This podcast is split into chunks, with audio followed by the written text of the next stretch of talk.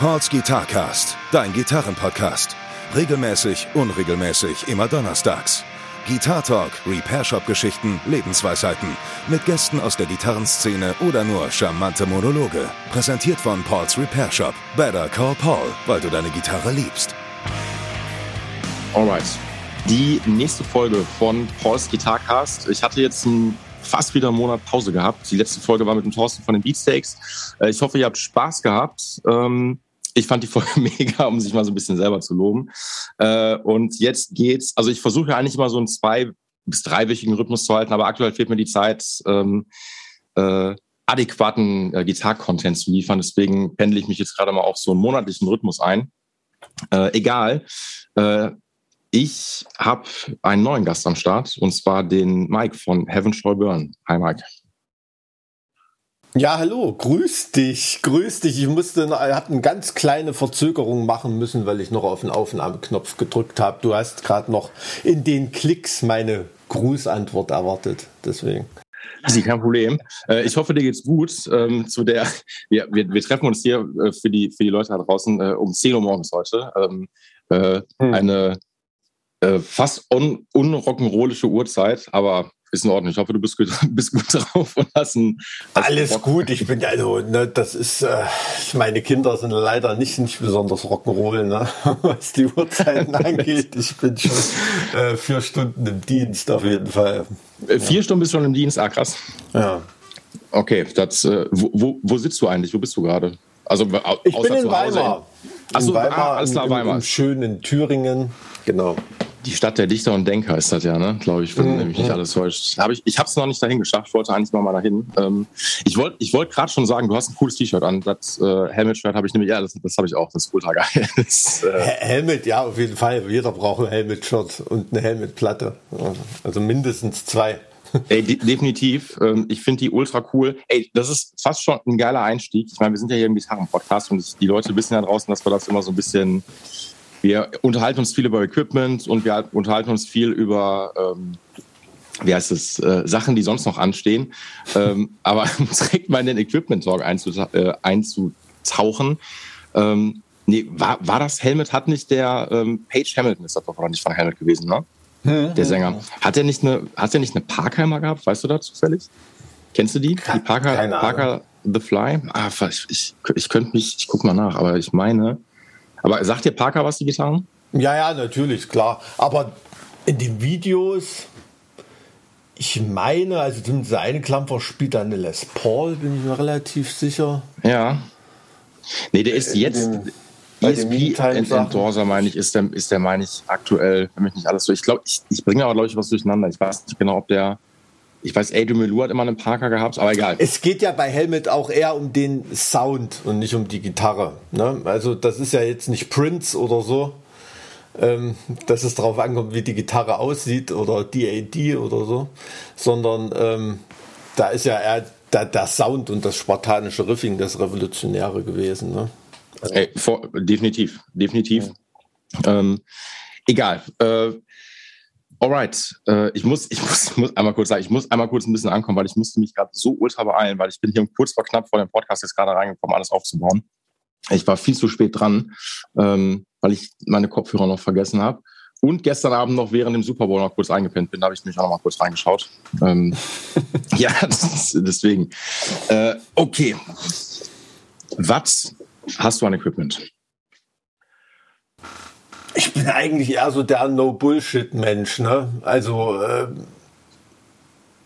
bei so einer kleineren Clubtour, wie wir sie zuletzt im November noch durchgezogen hatten, ähm, da, da hänge ich mir auch einfach mal, wenn, wenn du nicht viel Platz im Trailer hast, irgendwie losfahren musst, da hänge ich mir da auch mal einen Camper rein, ne? mit, einem, mit einem Controller irgendwie, haut schon hin. Aber ansonsten bin ich immer noch der Meinung, dass da nichts gegen den Triple Rectifier anstinkt. Ne? Und das ist nach wie vor so meine, meine Waffe der Wahl. Und da macht halt einfach alles platt. Ne? Also dieses ganze äh, neue Gedöns mit, mit, mit äh, Fractal und Camper und direkt ins Mischpult und alles so ein Quatsch. Also für mich ist immer noch ein zwei Mikros an der Box mit einer echten Endstufe in die Box reingehen und selbst bei einem Camper ähm, nutzen wir den mit, äh, mit einer Endstufe und nehmen den über eine Box ab, weil ähm, ist dann irgendwie der Sound so, ist dann mehr so, unser Sound, man sagt, es ist eher so all over the place. Das ist eher so unser Sound. Ne? Wir sind ja jetzt nicht eine total moderne Band, was den Sound angeht, also jetzt auch nicht traditionell. Wir sind jetzt nicht äh, ein Maiden oder Led Zeppelin oder so, aber wir sind natürlich auch nicht irgendeine 2020er Gent-Band oder so. Ne? Also wir leben schon eher so von diesem, von dieser Wand von, von, von Sound und dass da auch mal soundmäßig ein bisschen was passiert, was unvorhergesehen ist. Ne? Und das ist halt mhm. bei solchen Camper-Algorithmen nicht immer der Fall. Unser anderer Gitarrist, der nutzt einen Camper, weil er halt viel, viel vielseitiger spielt als ich. Ne? Also gerade was Liedsachen angeht und so, als er Leadgitarrist, ich bin der Rhythm Rhythmusknecht bei uns in der Band und Rhythmus ähm, Triple Rectifier. Also kompromissweise ein Dual Rectifier, aber das ist der einzige Kompromiss. und äh, ähm, ähm, ne gut, ist natürlich Quatsch, ne, weil Triple Rectifier, weiß ich nicht, ähm, da nutzt du vielleicht ein Achtel der Reserven beim Dual Rectifier, ein, ein bisschen mehr, aber auch nicht viel mehr. Es ist natürlich unmöglich auszufahren, so ein Amp. Ne? Und klampfenmäßig, ja, wie gesagt, eher so null Bullshit. Ne? Also maximal mein Tube Screamer habe ich noch dazwischen, ein Noise Gate und dann kommt auch schon die Gitarre. Das war's. Also. Ich, ich, das macht dich in meinen Augen natürlich schon sehr sympathisch, weil Original Mike in jeder Folge bis jetzt, und ich glaube, das wird jetzt knapp, ich glaube, die 30. Folge oder sowas äh, insgesamt hm. mit dir. Und ähm, mit all den Leuten, mit denen ich mich bislang unterhalten habe, ist halt immer Camper das bestimmte Thema gewesen. Also mhm. jede Band spielt Camper und mhm. ähm, ey, ist auch völlig in Ordnung. Absolut, ähm, ist ein, ist ein mega revolutionäres äh, Produkt, also ab, Wahnsinn. Also ich kann mich daran erinnern, vor einigen Jahren, als ich da auf der Musikmesse war, ähm, da hat man so richtig gesehen, so die Hobbykunden, so an den Tagen, an denen sich das vermischt hat, die hingen alle noch so an, an Marshall-Ständen rum und was weiß ich und so. Und am Camperstand war da schon Interesse da, aber hat man schon gesehen, da waren eher die Profis unterwegs. So der breiten Masse war damals noch gar nicht bewusst, was von Revolution da stattgefunden hat. Ne? Ja. Und, und ähm, ähm das, das, ist mittlerweile ja auch auf der breiten Ebene angekommen und soundmäßig äh, ist es schon, ist es schon eine coole Sache. Also vor, vor 10, 15 Jahren hat man gewusst, ob man in einer Plastikbüchse spielt oder nicht und jetzt ehrlich gesagt ähm, kann ich den Unterschied oft nicht mehr ausmachen. Ne? Also es ist eine, eine äh, schon eher auch eine Feelingssache und ähm, ich muss ganz ehrlich sagen, ich bin da auch so ein Stylomat. Ne? Also wenn da so ein Engel Richie Blackmore oder ein äh, Triple Rectifier irgendwie auf der Box steht, das sieht halt einfach geiler aus als so ein Voll. Atomtoaster, ne? weil das Design von Camper es ist hässlich wie die Nacht. Äh, Voll. Also so gut wie das Gerät ist, aber ähm, Stell dir, Sieht stell nicht dir geil aus, ist nicht Rock'n'Roll, ist halt, ist, ist kein Marshall-Amp. Also. Ey, ist so. Stell dir Slayer vor, wenn die nicht die Wall of Marshalls gehabt hätten, sondern da würden halt ja. einfach nur so Campers die ganze Zeit übereinander stehen. So, wie sieht das bitte aus? Na, alles ist am Blinken, das sieht aus wie, so, wie so ein UFO, was, was jeden Augenblick starten wird. Ey, ich gebe dir Sieht aus wie ein ne? Serverraum, ja. Sieht aus wie ein Serverraum. Ey, ist ganz genau. Ja. Ey, es ist wirklich so, ich wurde gerade so ein bisschen nostalgisch, als du gerade Musikmesse erwähnt hast. Ich weiß nicht mehr, also hat die Musikmesse überhaupt noch irgendeine große Relevanz? Äh, oder beziehungsweise, ich weiß auch nicht mehr, wann, wann war ich das letzte Mal auf der Musikmesse? Das ist schon Jahre her. Und ich bin da durchgelaufen und dachte mir dann immer so vom Weiten, ah cool, das ist der Ibanez-Stand. Und dann gehst du näher hin und merkst, ah nee, ist gar nicht der Ibanez-Stand. Das sind irgendwelche äh, Leute aus Fernost, die Ibanez hm. 1 zu 1 kopieren und sowas. Das ist echt krass.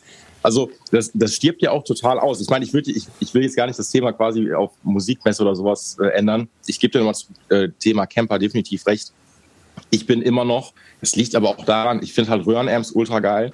Ähm, mhm. Hat auch viel mit der Optik einfach auch zu tun. Natürlich ist das manchmal alles, je nachdem, was für eine Band du spielst, wie groß die jetzt ist, ob du das, äh, ob du Bock hast, die ganze Zeit deine Equipment immer selber zu schleppen. Mhm. Ähm, ist das manchmal auch anstrengend, wenn du halt von Show zu Show immer wieder alles neu aufbauen musst, bla und bla und bla, so ein Burn Peak Ton, easy. Ähm, mhm. Aber von der, vom Verhalten her und finde ich auch vom Bühnensound, also ich finde es einfach geil, wenn du von hinten, wenn der Amp einfach drückt. Ich will nicht sagen, dass das ein Camper nicht macht, aber es ist was anderes, wenn das direkt quasi in die PA reingeht und du hast auch du hast von hinten einfach nichts, was drückt, weißt du, was ich meine? So, das ist. Ja, ja, ist, deshalb, also deshalb Camper immer mit, wie heißt das, Powerpack oder mhm. diese äh, mit, mit der diese, ja, ja, genau, mit, mit Endstufe, ja. Mhm. Das ist schon, das ist schon auch dick, ne? Das ist, das kann auch schon drücken, aber führt natürlich etwas diese Camper-Idee ad absurdum. Ne? Also jetzt, wenn man, genau, wenn man ganz, ganz moderne Bands dann ansieht, aber dafür halte ich das Produkt für, für absolut tauglich. Ne? Also muss ich, muss ich ganz ehrlich sagen, es sind ja auch äh, Camper endorsed. Ich kann ja hier nicht ganz so, äh, würden wir, nee, ganz im Ernst, würden wir, würden wir auch nicht machen, wenn wir davon nicht überzeugt werden. Ne? Also Easy. trotzdem bin ich der Meinung, rein technisch, es ist natürlich ein ausentwickeltes Produkt, was sie ähm, jetzt natürlich laufen lassen können, profitmäßig, aber ich bin, ich bin absolut davon überzeugt, dass rein technisch es mittlerweile total möglich wäre, das Ding halb so groß zu machen oder viel, viel kleiner oder ein Handygröße oder irgendwas, weil gerade als äh, wenn du professionell Musik angehst und gerade was Flugshows angeht und sowas, da mal so einen Camper mitschicken und selbst diese Stage-Version, ähm, das ist schon alles noch äh, nicht kompakt genug, ne, um das eben irgendwie so in, in einer Box zu haben, in einer mhm. Tasche. Mhm. Ähm, da würde ich mir wünschen, dass da noch ein bisschen mehr Innovation kommt. Ja. wenn Christoph Kemper das hier mithört, das sind schon mal so schon Feedback-Wünsche. Nein, ich, ja. ich, ich, ich, check das ja. Also ich meine, ähm, ich habe auch bis jetzt in keiner Folge mich über Camper oder sowas abgefragt, weil ich bin davon, also ich spiele kein Camper, ähm, bin davon aber ja. auch überzeugt, weil ich kenne die Dinger vom Sound her. Ähm, und das ist natürlich, also hier, das ist, wie das so im Gitarrenbereich halt immer so ist. Du hast jetzt quasi dann zwei Lager. Du hast auf der einen Seite die Leute, die sagen, nein, Quatsch, ne, ich bin Purist, ich will meinen Röhren erwerben. Auf der anderen Seite hast du halt äh, die digitalen Leute, die sagen, ey, ist doch alles praktischer, ähm, mhm. brauchst du doch alles nicht mehr. Ey, es hat alles Vor- und Nachteile. Ähm, ich zähle mich ja auch ganz klar zu den Leuten, die einfach sagen, Optik steht über allem. So, ja, also klar. das ist ja. einfach so. Ähm, und deswegen da würde ich mich auch schwer mit tun. Aber einfach so was die, was das Handling oder sowas angeht, oder einfach auch mal, mhm. dass du einen vernünftigen, fast den gleichen Sound in jeder Venue mehr oder weniger hast, ist das schon alles sehr, sehr praktisch, einen Camper zu haben. Sonst würde ja, absolut. Ja also sobald, ja. sobald die Camper 19 Zoll Version diesen Knopf hat, wo du hologrammmäßig auch die Fronten von den Amps auswählen kannst, ja. sobald so ein Feature da ist, ähm, ja, dann äh, ist es, wäre das noch ein riesengroßer Pluspunkt auf jeden Fall. Vielleicht ist das dann im nächsten Jahrhundert der Fall.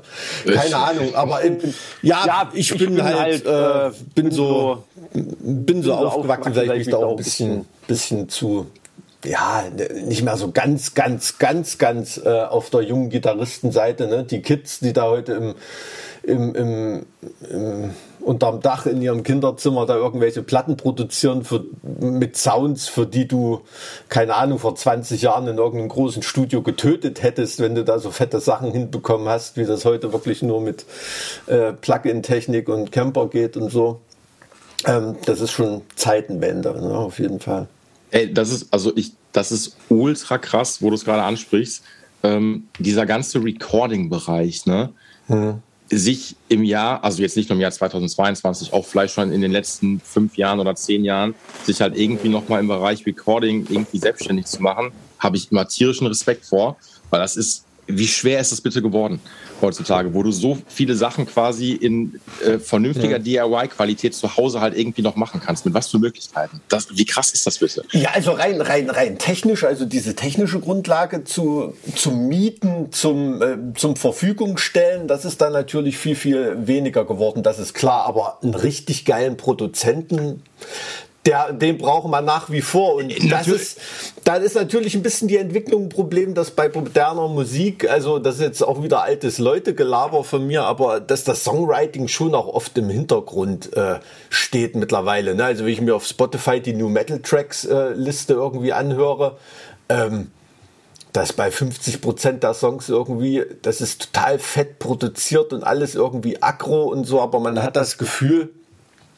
da stand keiner mal im Proberaum und hat gedacht, ey geil, fettes Riff, da mache ich einen Song draus, sondern da mhm. saß jemand vor dem Computer und dachte, so jetzt muss ich mal einen Song schreiben. So, und da war gar keine wirkliche Idee da, sondern das wird eher wie eine Rechenaufgabe angegangen. Mhm. Ähm, in, in Takten, Rhythmen und, und, und was weiß ich. Also dieses, dieses Feeling, äh, da, dafür ist, glaube ich, immer noch, äh, das Produzenten immer noch ganz, ganz wichtig. Also diese absolut persönliche Dienstleistung steht da noch im Vordergrund, ne? Und nicht, ob da nun irgendwelche äh, Neve-Geräte im, äh, im Rack hängen oder ein Shadow Hill oder was weiß ich. Ne? Also das ist dann für die Kids heutzutage zweit zweitrangig, glaube ich. Ey, voll. Also ich meine, das mit dem, so habe ich das in meiner Truppe auch, oder so sind wir mit meiner Band auch mal da rangegangen, wenn wir halt eine Platte gemacht haben oder eine Platte machen, dass wir uns jemanden suchen, der in der Zeit einfach so eine Art hat erweiterte Bandmitglied einfach ist. Weißt du, der dann mhm. auch sich natürlich dann da reinhört und einfach auch sagt, ey, mach das doch mal so, mach das doch mal so. Jetzt nicht den Song komplett auf links drehen, aber den so ein bisschen nochmal seinem Stempel auch aufzudrücken, so, ne? Und der dann auch Bock darauf hat. Ähm, mein Mitarbeiter, der Karma, wir haben uns letztens so übers, äh, äh übers Riffing unterhalten und von wegen mit Gitarren tiefer Stimme und bla und bla und bla. Und gerade so, wir sind dann irgendwie nochmal auf Gent gekommen, weil ich gerade eine Achtseiter-Gitarre hier hatte. Hm. Und eine Achtseiter ist für mich immer noch ein Buch mit sieben Siegeln. Also ich habe das Ding in der Hand. Ähm, ich kann das irgendwie zocken, aber denke mir jedes Mal, okay, da bin ich raus. Also sieben Seiter geht, aber Achtseiter ist, ist für mich einfach ich brauch's nicht so. Ne? Mhm. Ähm, hat schon damit zu tun, dass ich eine Achtseiter, wenn ich die im Stehen spielen würde, noch nicht mal tief hängen kann, weil das Griffbrett so fett ist, dass mhm. du die auf jeden Fall ziemlich hoch hängen haben musst. Da bin ich schon mhm. raus. Ähm, naja, auf jeden Fall spielst du dann halt irgendwie, also du versuchst dann so gentartige Sachen zu spielen oder machst halt einen Riff, was relativ, ich sag mal vielleicht erstmal unspektakulär ist, aber wie du es gerade gesagt hast, das wird so aufgeblasen, dass das mit all den Sachen, was, wo es durchgejagt wird, mit Plugins und hast du nicht gesehen, halt fett gemacht wird. Und mhm.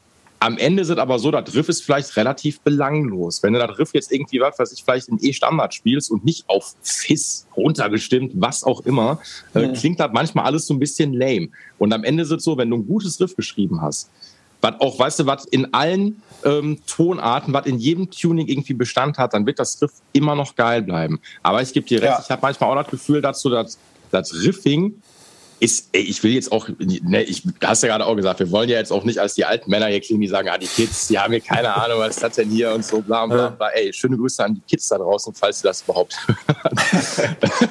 Da schon allein der Begriff die Kids, da disqualifiziert ja, uns ja schon völlig. Ne? Voll, ich, ich glaube, da, da schneide ich alles raus. die jungen Leute da draußen, nein. Ja. Ähm, nein, die, die hören das eh nicht, weil, äh, weil wir nicht auf TikTok sind. So, jetzt höre ich aber auf, hier über, über die Kids mich abzufacken. Nein, ich glaube aber schon, dass so ein bisschen manche Sachen ja, ein gutes Riff ist so ein bisschen im Hintergrund gerückt. Das, das glaube ich auch. So und dieses also, Feeling vielleicht, ja, ja mit der Band im Proberaum zu stehen und das machen natürlich nicht alle, ne, aber es kommt vielleicht ein bisschen zu kurz, kann ich mir schon vorstellen. Ja, also, also mich, mich kotzt das auch an. Ne? Also das, das, das, das Bild von einem, ähm, wie soll man sagen, dieses Traumbild, was ein Jugendlicher oder keine Ahnung, als ich mit einem Tennisschläger vorm Spiegel rumgesprungen bin, habe ich mir was anderes drunter vorgestellt, äh, ein Rockstar zu sein, als ähm, man sich das heute irgendwie vorstellt. Ne? Heute hat man so den also es kommt mir so vor, dass ganz viele ähm, junge Leute denken, auch wenn man mit denen auf Konzerten redet oder so, ne, ich sitze da auf der Bettkante in meinem Zimmer, habe 5000 YouTube-Abonnenten, spiele äh, die Sachen von anderen Leuten nach oder habe äh, zwei Jahre lang Sky mir runtergewichst, aber noch kein einziges geiles Riff geschrieben. Und dieses Zusammenmusik machen, in einer, in einer Band sein, weißt du, einfach eine Schrottkarre ausleihen, zu einem beschissenen Gig für 50 Euro fahren, um die 50 Euro auch noch beschissen zu werden, da 500 Kilometer Entfernung vor 20 Leuten zu spielen, diesen Scheiß interessiert und trotzdem hast du die Zeit deines Lebens mit deinen Kumpels irgendwie gehabt. Ne? Das ist, äh, und das findet heutzutage alleine in einem Zimmer statt. Der Drummer spielt alleine, äh, der Gitarrist spielt alleine, der Bassist macht sein eigenes Ding, der Sänger covert irgendwelche anderen Sachen oder so und damit wird eine Reichweite äh, generiert, die du mit einem eigenen Demo als Band in einem beschissenen Proberaum nie im Leben erreichen würdest. Ne? Also das ist so eine, so eine totale Machtverschiebung, die eigene Musik und eigene Ideen völlig krepieren lässt. Ne? Wie viele absolut talentierte junge Musiker, die es drauf hätten, den geilen Song zu spielen, der dich völlig abholt, machen das nicht, weil sie auf der Bettkante sitzen und einen Meshuggah-Song nachspielen. Ne? Also das äh, ähm, gut, könnte ich gar nicht nachspielen, Meshuggah-Song wahrscheinlich, aber ähm, verstehst, was ich meine? Das finde ja, ich absolut, das macht mich wütend. Da kriege ich Aggression. Das ist so eine Verschwendung von, von Talent, Inspiration und Emotionen Musik gegenüber. Ähm, da könnte ich durchdrehen. Ey, es ist ja, also ich, äh, wir, wir ranten jetzt hier richtig ab, das gefällt mir. Ähm, Nein, ich gebe dir schon recht Ähm, darf ich fragen, was für ein Semester bist du? Ich bin 44. 44, also nicht okay. Geburtsjahr, sondern ja, ja, ja, Alter. Okay, dann, hätte ich, dann hätte ich gefragt, wie du es gemacht hast. Dann wäre ich schwer beeindruckt gewesen. ähm, dann trennen uns elf Jahre. Also ne, liegt schon was dazwischen, aber trotzdem finde ich ja schon, dass man irgendwie noch ja, wir sind uns generationstechnisch schon sehr nah. So, und dann bin ich ja irgendwie noch Bindeglied mit meinen 33 Jahren ähm, zwischen der Generation, die ja dann noch äh, ja nach mir dann noch kam jetzt so. Ne? Ich verbinde jetzt ja hier alles, deswegen ich socialize jetzt. Ich bin diplomatisch, um die Leute, ähm, damit Ja. kein Shit hier kommt. Nein, ich wollte nur sagen, ich check das auch ähm, gerade auf Instagram, auf YouTube und hast nicht gesehen, dann hast du dieses Ding, wo die nennen wir mal die Kids oder die jungen Leute mit den, äh, weiß ich nicht, mit einer 1000 Abasi, Concept Gitarre oder was auch immer, Mhm. sieben oder acht Seiter da stehen und einfach das perfekte, den perfekten Song irgendwie nachspielen, so, Mhm. ähm, so ein Playthrough machen oder halt irgendwas selber kreiert haben, was aber super nah an der Sache von, weiß ich nicht, mit Sugar, 1000 Abasi, whatever einfach ist. Dieses, dieses in der Band, glaube ich, spielen ist extrem in den Hintergrund geraten, weil du hast voll viele, ja, wie soll ich das sagen? wie, ähm, wie so Einzelinstrumentalisten, weißt Ja, du, die du, nicht, ja. die du gar nicht mehr so aus dem Bandkontext jetzt irgendwie kennst. So, ne? Ja. Jetzt muss man vielleicht fairerweise dazu sagen, ey, nehmen wir mal einen Steve Vai. Ein Steve Vai ist ja auch, gut, der hat bei Zappa gespielt, easy. Ähm, äh, ist aber ja auch nicht so der, ähm, den du jetzt aus einer fetten Band heraus äh, kennengelernt hast. Das ist ja bei voll vielen so gewesen. Das ist kein Richie Blackmore, nee, auf Genau, jeden oder- Fall. Der, der ist für mich halt so eine der, der, der Ausnahmen oder, oder Eddie Van Halen auch. Ne? Das Ja. neben die Song Leute, die neben ihrer Virtuosität auch äh, fette Songs geschrieben haben, ne? was man jetzt Ja. von, weiß ich nicht, Malmsteen oder so nicht in dem Maße behaupten kann. Ne? Ja, das stimmt. Ähm, ähm, und, und trotzdem sind das natürlich Skills, äh, die dich äh, völlig sprachlos zurücklassen von solchen Leuten. Ne? Da, das ist natürlich aber die. Ach, ich will da auch nicht drüber abrenten, ne? Das war schon immer so. Es gab schon immer 20.000 Leute, die Kirk Hammett Solos geiler gespielt haben, als Kirk Hammett es jemals gemacht hat, ne? Aber Ja. die haben die Soli halt nicht geschrieben. Und, äh, und das ist natürlich das Ding, was ich habe auch auf meiner Bettkante gesessen und wollte Creator und Slayer nachspielen und was weiß ich und Black Sabbath und so und habe das gemacht, aber ich habe das konnte das nicht auf YouTube stellen und habe dafür keinen Fame bekommen. Deshalb bin ich die Schritte dann weitergegangen. Ne? Ja. Und jetzt bleibt das auf so einer, auf so einer Stufe hängen bei den Leuten, die sie dann gar nicht mehr kreativ werden lässt, ne? weil eben die ganze Entlohnung vorher schon da ist. Das äh, tut mir leid für die ganze Musik, die niemals geboren werden wird. Ne? Das, das ist nur das, was mich so aggressiv macht. Ja, auch mit dem, was du gerade meintest, ähm, dieses Feeling vielleicht, ach, keine Ahnung, irgendwie einen abgefuckten Gig einfach zu spielen, vor fünf Leuten oder sowas, wo einfach nichts, äh, also ich meine, das macht, ey, das machen natürlich alle auch irgendwie immer noch heutzutage, jetzt nach Corona mal ausgeklammert, da, da, obwohl aktuell darfst du wahrscheinlich nur vor fünf Leuten spielen. ja. so, mit Auslastung her, das ist das genau richtig. Das ist dann quasi ausverkauft. Äh, hat ja auch positive Seiten.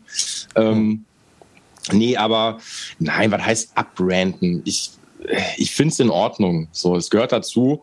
Und ähm, vielleicht ist das so ein bisschen in den Hintergrund gerückt, weil alles so ein bisschen High Polish heutzutage ist. Du hast einfach auch die Chance, dir ähm, extrem viel gutes Equipment, auch für viel Kohle oder so mittelwenig Kohle zu kaufen. Das geht natürlich auch. Und du hast einfach auch nochmal, wie gesagt, ganz andere Möglichkeiten. Also ich meine, ähm, das muss ich auch nochmal sagen, genau, wo du gerade Metallica gesagt hast. An der Stelle muss ich betonen, bei Metallica glaube ich immer noch ein Kirk Hammett ähm, wird ja immer noch so ein bisschen belächelt als, äh, ja, easy, kannst alles easy nachspielen, bla und bla und bla. Ey, ist meinetwegen auch alles so. Kirk Hammett ist wahrscheinlich echt nicht der beste Gitarrist der Welt. Wer ist das schon? So, muss man sagen. Aber, natürlich. ne, komm erst mal darauf. Ey, Ich bin- genau das, das, das, genau das meine ich. Das Coole an Lars Ulrich zum Beispiel ist nicht, dass er so ein Drummer ist, sondern dass so ein Drummer in so einer Band spielt. Das Ja. ist das Geile an Lars Ulrich. Der hat völlig andere Qualitäten.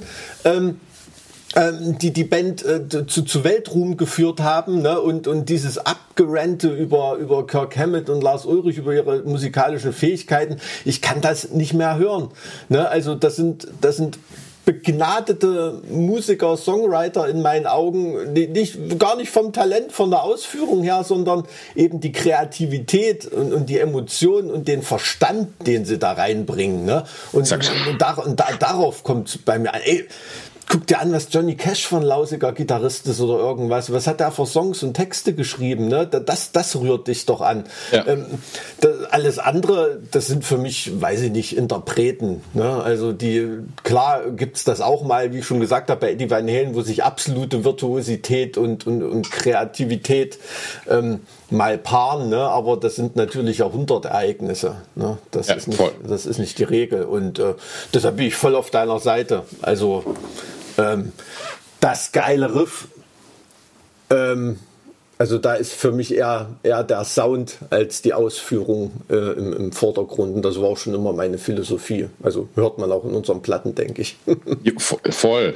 Also ja, das ist, ich, ähm, ich finde es krass, vor allen Dingen auch nochmal, ich will, ich äh, will jetzt auch Metallica nicht so viel Raum geben, aber nichtsdestotrotz ähm, muss man ja auch immer nochmal checken, das, was jetzt viele immer so als einfach nachzuspielen oder als Oldschool Rock und was weiß ich immer betiteln, muss man mhm. auch sagen, ey, wenn das nicht gegeben hätte, würdet ihr auf irgendeine Art und Weise gar nicht das jetzt gerade machen können, was ihr gerade macht, weil da hängt so viel Einfluss nämlich auch hinter.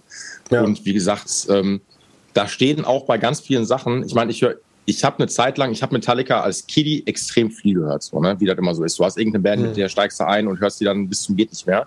Mhm. Dann irgendwann entfernt man sich so ein bisschen davon, weil man das irgendwie tot gehört hat und man kann das irgendwie nicht mehr hören. Man entwickelt sich so ein bisschen weiter, kommt auf andere Sachen. Und wenn du das trotzdem noch cool findest, dann hörst du dir das irgendwann nochmal an und merkst einfach, ey, wie geil sind die Songs, die sie geschrieben haben. Absolut. Also das, das, was für, ich habe, ähm, ich meine, der Karma, mein Mitarbeiter, der ist so, ich werde jetzt 34, der wird 25, äh, ins Trennen so mehr oder weniger zehn Jahre, so acht, neun Jahre. So. Und ähm, dann mache ich dann halt von Metallica letztens an und äh, dann kommt, also ich komme mir dann auch mal vor wie so ein Vater, wenn ich mit einem Karma dann spreche, so, ne? Weil dann äh, hört er sich das so an und dann mache ich so, und, kennst du das? Was ist das? Und er so, kenne ich nicht. Und ich so, was? Wie kannst du das nicht kennen? So, du musst doch sofort erkennen, das ist Metallica. So, Alter. Ne? Und er war so, mhm. ja gut, habe ich jetzt an der Stimme erkannt, aber nicht am Riffing. Und ich denke mir so, weil du erkennst doch irgendwie einen Metallica-Song, also du erkennst dann sofort, ob der Metallica ist oder nicht. Das ist so, das hörst du sofort am, am mhm. Riffing. Und ich finde aber nicht, dass du trotz die Songs, die die gemacht haben, natürlich ist jetzt auch nicht jeder Song geil, aber da steckt einfach viel hinter. So. Und äh, das sind alles, nicht, sind alles nicht die riesigen Instrumentalisten, ähm, aber da steht irgendwie noch Charakter noch hinter. Und das ist schon, mach das erstmal so. Komm da bitte erstmal drauf und spiel ja. vor allen Dingen auch so lange in so einer Band dann auf. Natürlich, das ist Kirk Hammett, der spielt bei einem Solo nicht den, den Ton, der dann Kunst ist, als nächsten Ton, sondern den Song, äh, den Ton, den die Leute hören wollen. Ne? Und, und deshalb ist, das, ja gerade zu nicht ein Rant äh, zu sagen, äh, das ist aber alles leicht nachzuspielen, sondern dass solche Riesenhits so leicht nachzuspielen sind, das ist ja gerade der Ritterschlag für Kirk Hammett. Ne? Das ist es ja. Die meisten frickeln sich einen ab und machen da irgendwelche Akrobatik-Dinger, weil sie denken, das beeindruckt irgendwie. Und äh, das ist 95 Prozent der Leute vor der Bühne völlig scheißegal ob das nun gerade eine mixolytisch-phrygische äh, Jumanji-Skala war, die darunter geballert wurde, ja. oder ein stinknormaler Powerchord. Äh, es muss die Leute äh, es muss die Leute einfach abholen. Ne? Und, und, und das ist es halt. Und dieses Genörde, klar, da fühlen sich viele wohl in diesem, ich weiß es besser und ich kann es besser oder irgendwie, aber das ist nicht das, was am Ende zählt und was dich in den Plattenschrank der Leute bringt. Ne? Absolut nicht. Nee, äh, also will ich nicht. Also vor allen Dingen auch, das fängt schon an, dafür muss auch erstmal nochmal irgendwie physische Platten halt irgendwie machen. Ähm, ja. Was ja auch sehr, sehr rückläufig geworden ist. So, ne? Ich bei dir im Hintergrund sehe ich, glaube ich, eine kleine Plattensammlung oben, wenn mich das nicht täuscht. Ne? Das sind, äh, nee, das sind äh, oder bin ich, äh, hauptsächlich Rock-Hard-Hefte oder so. Das ah, okay, unser, klar. Ich bin in unserem Bandbüro heute zum Interview, deswegen ah, also ein bisschen, okay. Äh, ein bisschen Archiv, wo wir mal vorgekommen sind und Titel Stories und so ein Zeug. Ja. Es, es, ist ja auch, seit, seit wann gibt es euch? Boah, ja, gibt es verschiedene, verschiedene Rechenweisen ne, mit Vorgängerbands oder nicht, aber so, ich glaube, so frühestes vielleicht 96 kann man sagen, ja. Wahnsinn. Das, mhm. Da hat sich viel getan in der Zeit, so, ne? Das ist schon. Absolut. Ähm, ja, ja. Also wir, wir sind ja wirklich auch eine Band, die in einer, wie soll man sagen, gesegneten Zeit groß geworden ist. Ne? Wir haben die alten Plattenindustrie, Strukturen und Gegebenheiten noch mitgenommen, aber sind schon, waren fresh genug auch im, im damals ähm, MySpace, Facebook-Zeitalter zu landen und da gut positioniert zu sein. Also es war gerade so die richtige Zeit, dass du ähm, ja, die digitale Revolution mitnimmst, ohne ähm, das analoge Musik verkaufen und zu machen, äh, ähm, nicht auch noch mitzunehmen. Ne? Ey, ohne Scheiß, da beneide ich euch, also natürlich im Positiven sehr drum, oder auch mhm. viele andere Bands, die sich diesen ganzen Scheiß, den so, ich rante schon wieder, aber in den letzten Jahren aufgekommen ist, als junge Bands halt irgendwie versuchen, irgendwie Fuß zu fassen. Mhm. Bist, also bist ja wahnsinnig so, ne? Und Total, ähm, ja. es ist ja Fluch und Segen zugleich halt irgendwie, dass du viel natürlich irgendwie do-it-yourself auch machen kannst, irgendwo schon, aber mhm. irgendwo auch nicht. Und ich glaube, eine Zeit, wenn du jetzt von Ende der 90er sprichst, klar gab es halt Internet da schon bla und bla und bla, aber natürlich nicht in der Bandbreite, was jetzt gerade alles möglich ist, so, ne? Mit, mhm. äh, mit, keine Ahnung, Social Media Auftritten, ähm, und, und, und. Und äh, ich war, also ich, ich, das ist ein ganz eigenes Thema nochmal, aber ich beneide viele Bands einfach darum, die das schon früh geschafft haben und sich dann diesen Ding nicht mehr ganz stellen müssen. Mhm. Weißt du, was ich meine? Das ist, es ist wirklich die Hölle, so, weil du merkst dadurch nochmal, was ja irgendwie auch cool ist, aber irgendwie auch nicht, ähm, wie viele Bands es, jetzt bleiben wir mal im deutschsprachigen Raum, es in Deutschland einfach gibt, die genau das Gleiche machen und genau die das Gleiche wollen, wie du selber das auch möchtest, so, ne? Ja. ja. Und das auch alles auf einem vernünftigen Niveau und irgendwie ist es auch manchmal schwierig, finde ich, herauszuhören, ähm, weil alles irgendwie so krass produziert ist, bla und bla und bla. Nichts klingt mal irgendwie mehr nach Proberaum oder sowas. So, das gibt's gar nicht mehr. Also weißt du, so, so ein, mhm. so ein Proberaum-Tape oder halt irgendwie sowas, eine, eine Aufnahme, die so ein bisschen rough halt irgendwie noch ist, die nicht bis zum geht nicht mehr produziert ist, wo man dann vielleicht sagen kann, ey, es ist eine Proberaumaufnahme, aber du hörst trotzdem noch raus, die Songs oder die Band dahinter, die hat Qualität. So, ja, ne? ja für, für, für, mich ist, für mich ist wichtig, wenn ich da was höre, dass zumindest, also wenn was hängen bleiben soll, also gerade bei neuen Bands, man kommt, bekommt ja auch viele Demos mal in die Hand gedrückt auf ja. Konzerten oder, oder geschickt auf, auf, auf Instagram, hör ja. mal rein, was hältst du davon? Ähm, also ich muss immer spüren, was die Band will. Ne? Also ja. diese, diese, diese Grundemotion. Ist sie, ist sie traurig? Ist sie wütend? Will ja, sie genau. was verändern? Will sie die ja. Leute zum Träumen bringen oder auf eine Reise mitnehmen oder irgendwie? Und das ist vielen Bands selber nicht klar. Und das ist natürlich auch der Selektionsprozess, den Bands durchlaufen. Ne? Es ist 95 Prozent der Bands ähm, werden immer im Sande verlaufen, weil die Mitglieder nicht zusammenpassen, weil sie verschiedene Ziele haben, ähm, ähm, Sachen, äh, Sachen nicht äh, gemeinsam gestemmt werden können oder so. So diese Konstellation, dass sich da mal Charaktere ja, so, so reiben, dass, dass da Genialität, Genialität entsteht, oder so, so wie es in der Musikgeschichte oft war. Ähm, das ist ja wirklich eigentlich eher der Ausnahmefall. Ne?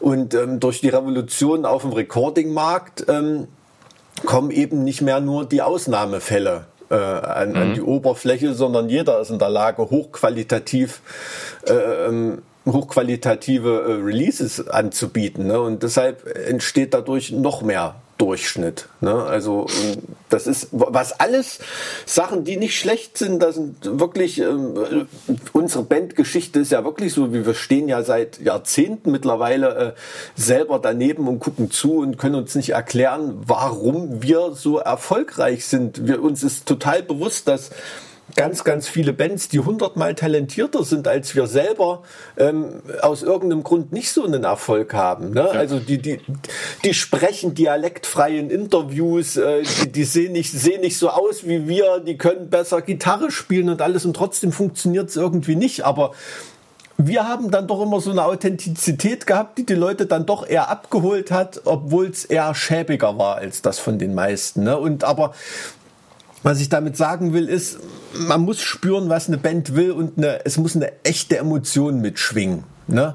Und, und, und, das, und das ist es einfach, äh, was die Leute einer Band interessiert. Ne? Wenn ich bei einer Aufnahme höre, alter Falter, der Sänger ist aggro, da muss irgendwas sein. Also ähm, dann, dann nimmt dich das mit, ne? Wenn er da mit, mit 1000 Plugins auf das gleiche Level hochgezogen ist wie 500 andere Sänger, dann ist es generisch. Ne? Dann Voll. wirst du dich das, davon nicht absetzen. Nee, genau, das ist ja, also du hast ja dadurch, dass alles so krass, wo wir wieder bei dem äh, Produzenten oder bei dem ähm, Recording-Ding sind, dass alles so geil produziert ist, ähm, es ist halt alles irgendwie glatt. Und natürlich höre ich dann da irgendwie auch, klar, ein musikalisches Genre raus, dass ich sagen würde, okay, das ist schon alles etwas härtere, wütendere Musik.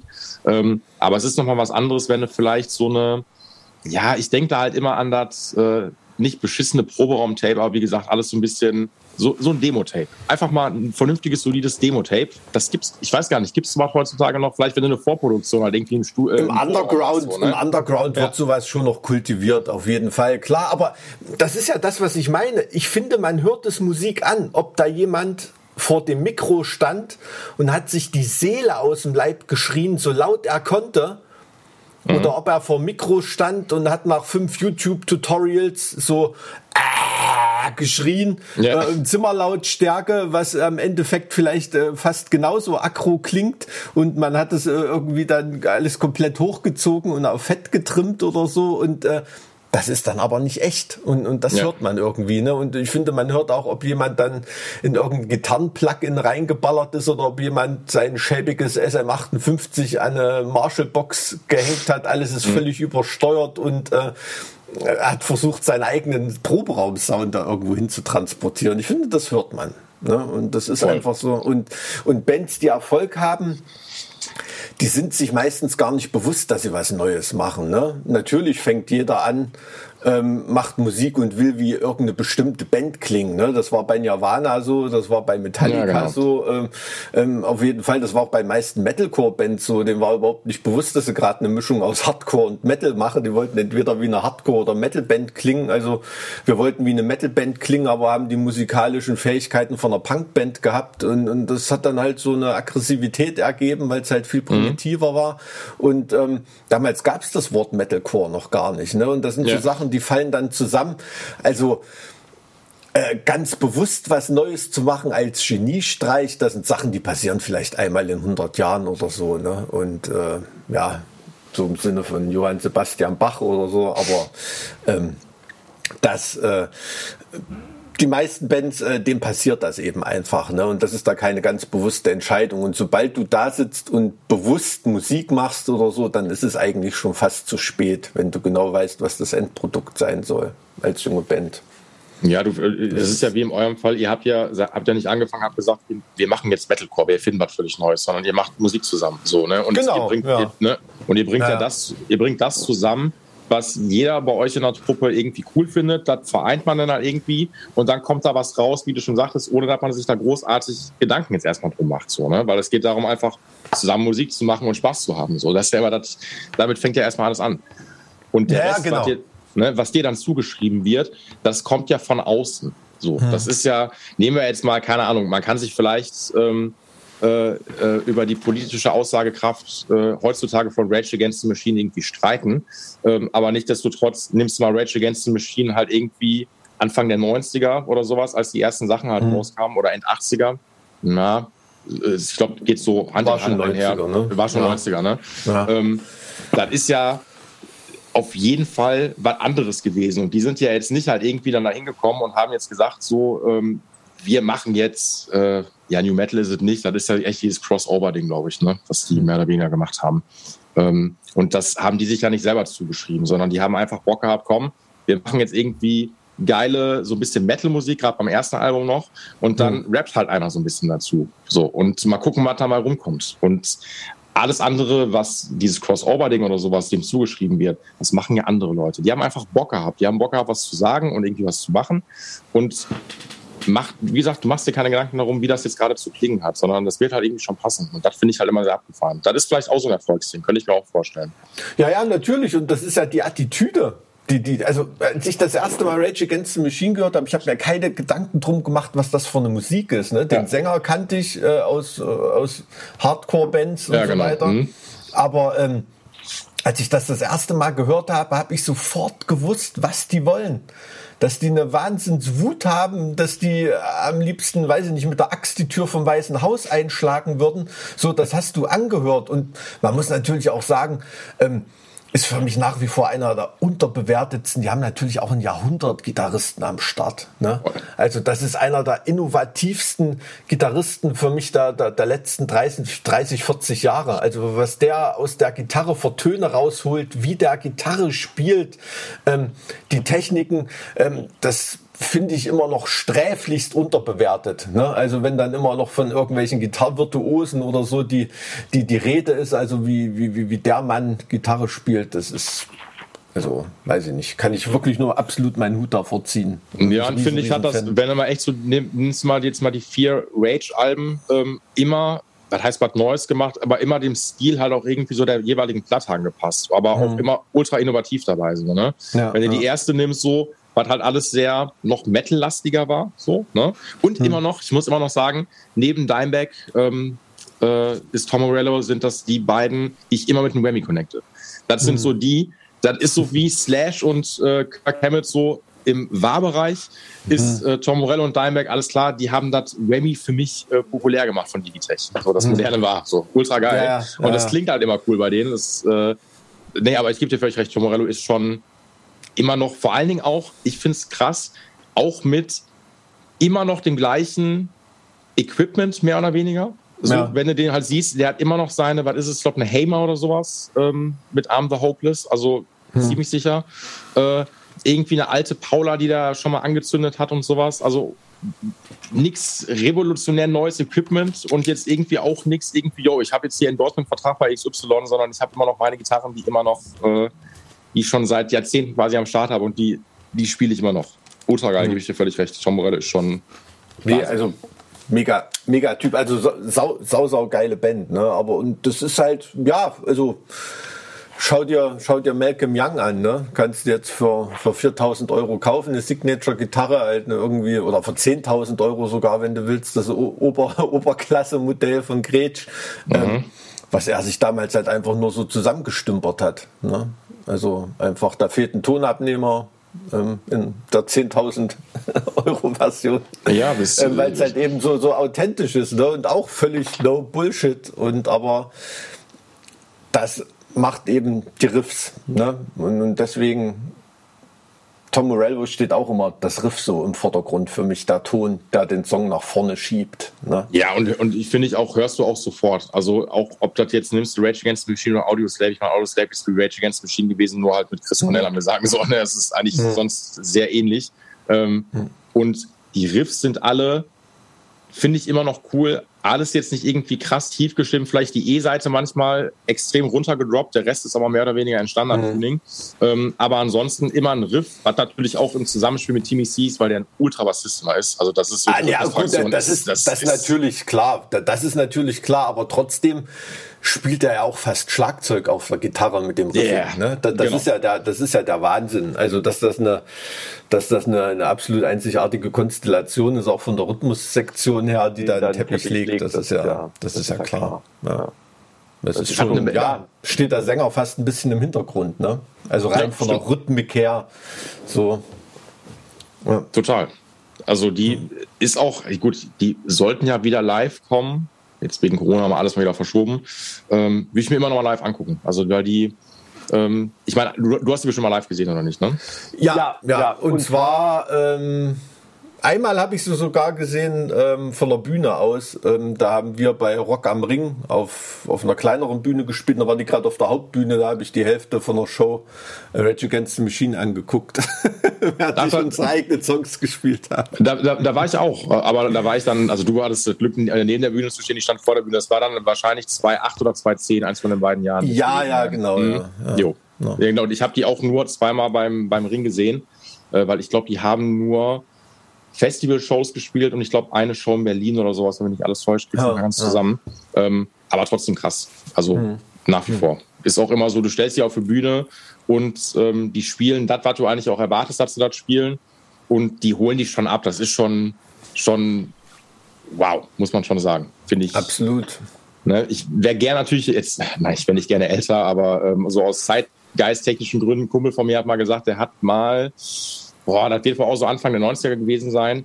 Ähm, da haben hier in der Grugerhalle, ich meine, er sagte, das waren Pantera, ähm, also Pantera auf Tour ähm, und den Vorprogramm Rage Against the Machine. Muss man, also. Krass. Ja. so. Und er meinte, du, die alle wollten nur Pantera quasi sehen. Ne? Hm. Und ähm, dann niemand kannte halt irgendwie als Support Rage Against the Machine und dann ist dann immer so ein bisschen skeptisch den Supportern gegenüber.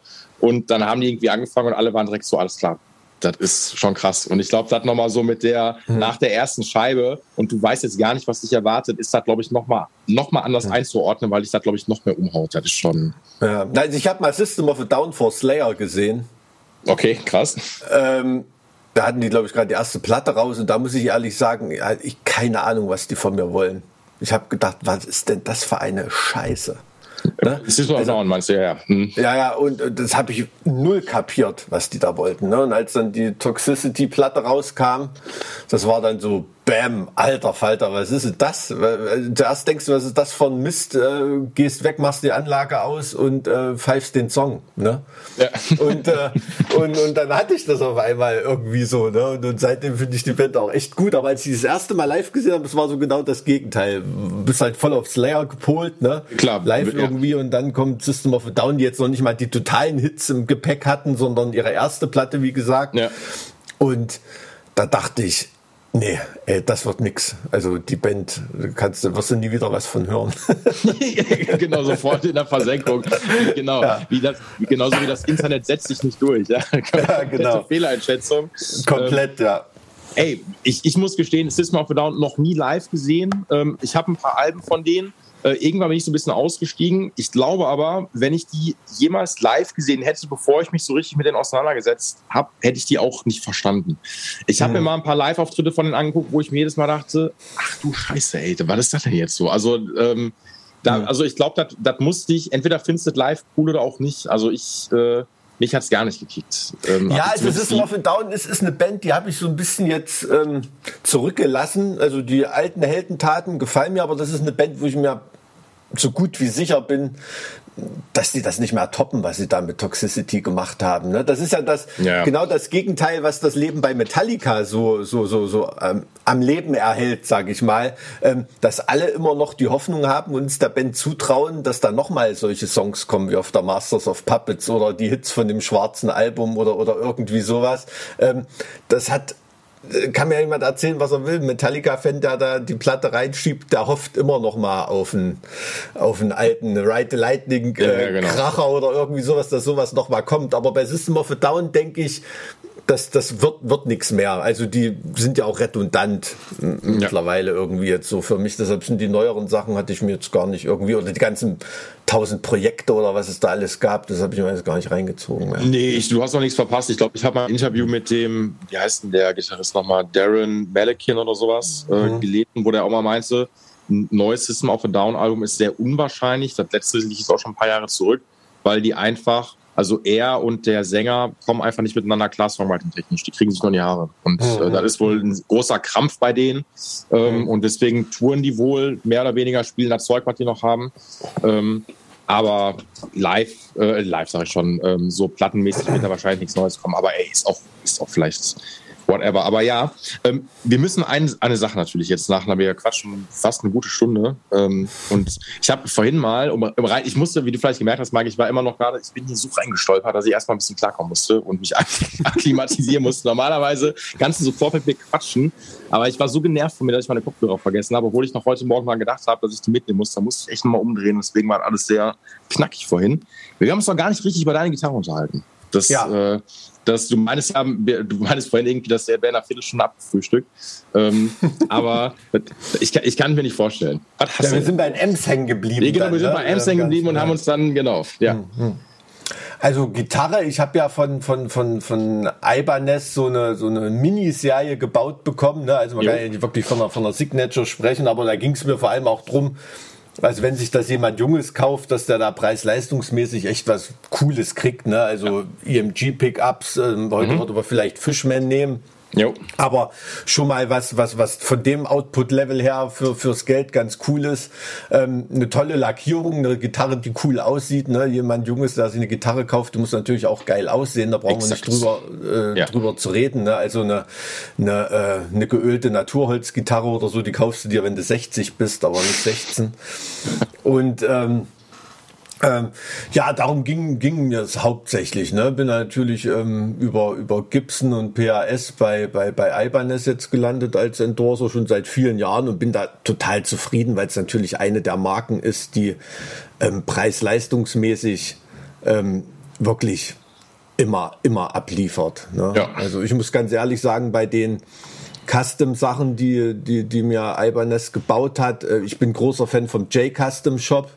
Äh, LA, LA Custom verstehe ich nicht den Fass, der da immer drumrum gemacht wird. Also rein qualitätsmäßig Craftsmanship und so Japan immer über USA auf jeden Fall. Also da habe ich schon aus dem LA Custom Shop ähm, habe ich Sachen gesehen, da wärst du in Japan für ein, mit einem Samurai-Schwert hingerichtet worden, ne? wenn du sowas abgeliefert hättest. Da muss ich schon eingrätschen. Dieser, also ich gebe dir völlig recht, dieser äh, LA Custom Shop ist ja immer dieses mystifizierte, der legendäre LA Custom Shop, wo du als Normalsterblicher, ja. ich glaube, kann, du kannst du gar nicht bestellen. Du kommst doch nur als Endorser da dran, oder nicht? Ne? Das weiß ich gar nicht. Also ich habe da nur als Endorser zu tun gehabt und deshalb, also ich bin ich nehme liebend gern äh, J-Custom, ich habe auch LA Custom, haben sie auch Qualität abgeliefert, aber Japan war immer noch so ein kleines Ding drüber. wenn man manche jo. Anekdoten hört oder so, ähm, da haben manche Musiker auch schon ein bisschen Pech gehabt manchmal. Ne, Ach, schau an, das ist ja, ja. das ist ja mal, ich habe wie gesagt, ich habe bis jetzt, ich meine klar, ähm, im Shop habe ich sehr viel mit Ibanez zu tun, aber eine LA Custom Shop never, bis jetzt noch nicht. Mhm. Ähm, deswegen kann ich da echt gar nichts zu sagen. Und ich kenne halt immer nur dieser Hype, der da drum gemacht wird, dass halt, weißt du, da kommen halt die, was weiß ich, das sollen, die weiß, die sollen nochmal noch geiler sein. Diesen Begriff finde ich auch immer sehr pauschal, mhm. ähm, weil an welchen Parameter machst du das fest? Sind die Amis jetzt geiler als die, als die Japaner? Ich kann es mir kaum vorstellen, weil, wie du schon mhm. sagtest, ähm, was akkurat, äh, was akkurates Arbeiten angeht, Alter, Japan, ganz klar. so, ja, ja, natürlich, klar. So, ähm, und deswegen kann ich da, ich, ich hätte mal Bock, mal echt mal eine zu zocken. Ähm, kenne immer nur irgendwie durch Fotos und für mich war dann halt immer klar so, okay, du kannst als ähm, normaler Endkunde, Endkundin kannst du nicht im LA Custom Shop bestellen, sondern das geht nur, wenn du halt jetzt irgendwie Endorser für Band XY, was auch immer bist. So. Deswegen mhm. gut zu wissen, dass, äh, dass die also auch ist, ist, ist, ist, ist eine absolut subjektive, Meinung. Ne? Meinung ne? Ja, Also um, um, um, um, Gottes Willen, nicht, dass ich dann jetzt hier gleich von äh, äh, Meine und, äh, und aus Japan angerufen werde und hier gleich einen Kopf kürzer gemacht, um Gottes Willen. Ich mache direkt ähm, einen Clickbait nachher so von wegen äh, mit äh, Mike von HSB äh, so äh, hasst den Alex nee, nee, um, um Gottes Willen, ich liebe den, ich habe super geile Gitarren davon bekommen, aber ich mag die aus dem J-Custom Shop halt einfach lieber. Ne? Also das ist das, das ist das, was ich, was ich sage. Und es gibt ja so ein paar, ähm, ja, soll man sagen, Gitarrenmarken, ähm, ja, die, die billigeren Serien von, von, von ESP oder, oder auch äh, Epiphone von Gibson oder so, wenn du da eine relativ teure Gitarre kaufst, ähm, das ist ähnlich wie, äh, ähnlich wie bei Ibanez, ne? Das ist halt wirklich gute Qualität für ein, für einen, für einen angemessenen Preis, ne? Wo, ja. wohingegen kannst du bis vor einiger Zeit konntest du eine sauteure Gibson kaufen und hast totale Scheiße dafür bekommen, qualitätsmäßig. Ne? Oh, ja. Und, und das... Ähm, Auch immer noch. ja, ja, klar. Und, und das ist das ist so ein bisschen, ein bisschen der Unterschied. Und dann kommen natürlich auch immer viele junge Gitarristen auf mich zu und fragen da nach einem bestimmten Sound. Also wir hatten uns ja schon über die Recording-Technik ausgelassen und sagen, ja. hier auf der Platte den Sound, den du da hast, äh, was spielst du denn da oder irgendwie? Und da kannst du überhaupt nicht sagen, ey, ich habe keine Ahnung, mit was, was der, der Produzent, das dann am Ende gereamt hat und äh, äh, wie viel welche Gitarrenspuren der nun genommen hat oder nicht oder reingemixt. Das hat er mir wahrscheinlich gar nicht gesagt. Mir hat es am Ende gefallen und man kann da gar nicht sagen, ey, für den Sound bin ich mit einem mit einem Tube Screamer in einen 5150 gegangen und habe die und die Box genommen mit den ja. Greenbacks oder was weiß ich. Ne? Also das, das kann man da heutzutage gar nicht mehr so drauf runterbrechen, weil da noch 10.000 äh, Kompressoren, Plug Plugins dazwischen hängen, äh, von denen ja. ich keine Ahnung habe. Ne? Also ähm, deswegen ist das schon immer ein Unterschied. Aber äh, es ist immer so eine Frage, ne? Was, ich habe hier, keine Ahnung, von der Konfirmation oder was weiß ich, habe ich noch 800 Euro über, will mir ein Amp kaufen. Was kaufe ich mir da am geilsten, wenn ich einen fetten Metal-Sound haben will? Ne? Was antwortest du da als Gitarrenhändler? Äh, da würde ich sagen, also quasi ähm, im Preis, also da muss ich jetzt aufpassen, weil ich sage, äh, wenn jemand sagt, ich habe das Budget, sagen wir mal, bis 1000, so finde mhm. ich noch, würde ich aktuell sagen, ähm, ganz oft, wo du äh, viel gute Hardware für wenig Geld bekommst, plus umsonst quasi noch eine Gitarre dazu, ist Solar. Für so, ah, okay. ähm, Hm. Also für, aber ich, ich habe ich habe genau die Diskussion irgendwie letztes mit dem gehabt, weil ich verkaufe ja keine Gitarren mehr, sondern ähm, ich repariere die Dinge immer noch so. Und deswegen habe ich okay. dann immer, ne, das ist ja hm. ein Repair-Shop hier ähm, und versuche so. dann immer auf eine, genau, ähm, ich habe lange auch mal im Gitarrenladen gearbeitet, aber halt immer nur im Bereich Repair ähm, hm. und habe dann halt immer eine technische Sicht da drauf, beziehungsweise ähm, habe, wie gesagt, in den letzten, ich sage das manchmal gerne als auf, aber in den letzten zehn Jahren irgendwie schon 4.000, 5.000 Instrumente fertig gemacht und dann hast du irgendwann mal alles an Marken halt gehabt. So, ne? Ähm, bin bis heute, genauso wie du, ein großer Ibanez-Fan.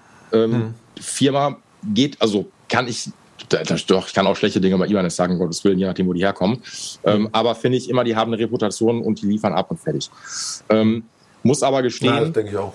Genau, so. Und das ist für mich halt immer auch wichtig, gerade bei bei neueren Companies oder sowas, was die Reputation angeht, dass die haben schon geliefert. Und natürlich ist es auch mal so, dass du auch von Ibanez mal irgendwie eine Ware bekommt, je nachdem, wo die her, herkommt und in welchem Preisbereich die liegt, dass es auch mal Schrott ist. Das hast du aber auch bei LTD. Ganz, das ist genau das Gleiche. Bei Natürlich, die haben alle die, die 200 Euro Indonesien getan. Ne? Genau. Das, ist, das, ist, das ist klar. Ich habe noch nie eine Solar in der Hand gehabt. Also das ist zum Beispiel eine Gitarre für mich, wo ich mir vorstellen kann, dass ein junger Gitarrist, die sehen geil aus, die ja, genau. Instrumente. Genau. Mhm. Man ja. weiß, dass da ein Gitarrist drin hängt, der weiß, was geile Gitarren ja. sind. Das sieht man den Gitarren an. Ja? Und ähm, und, und so, so, so würde ich das auch ähm, absolut verorten. Also jetzt vom, vom Style her äh, mega. Ne? Also muss ich, muss ich ganz ehrlich sagen. Äh, genau, es kommt so ein bisschen ja. so, die haben diese krassen Neonfarben teilweise, was halt so auf diesem, diesem 80s-Bereich anzudienen ist. Mhm. Ich kriegst du von Ibanez auch. Ich hatte mal von Ibanez eine, ähm, diese 25 Anniversary, äh, eine äh, RG äh, in so einem fluoreszierenden Pink. Also hm. besser geht's gar nicht mehr. So, die hat im Dunkeln hm. geleuchtet. Hm. Ähm, und das kriegst du von Solar halt in diesen, ähm, wie heißt es, äh, in diesen Mattlackierungen.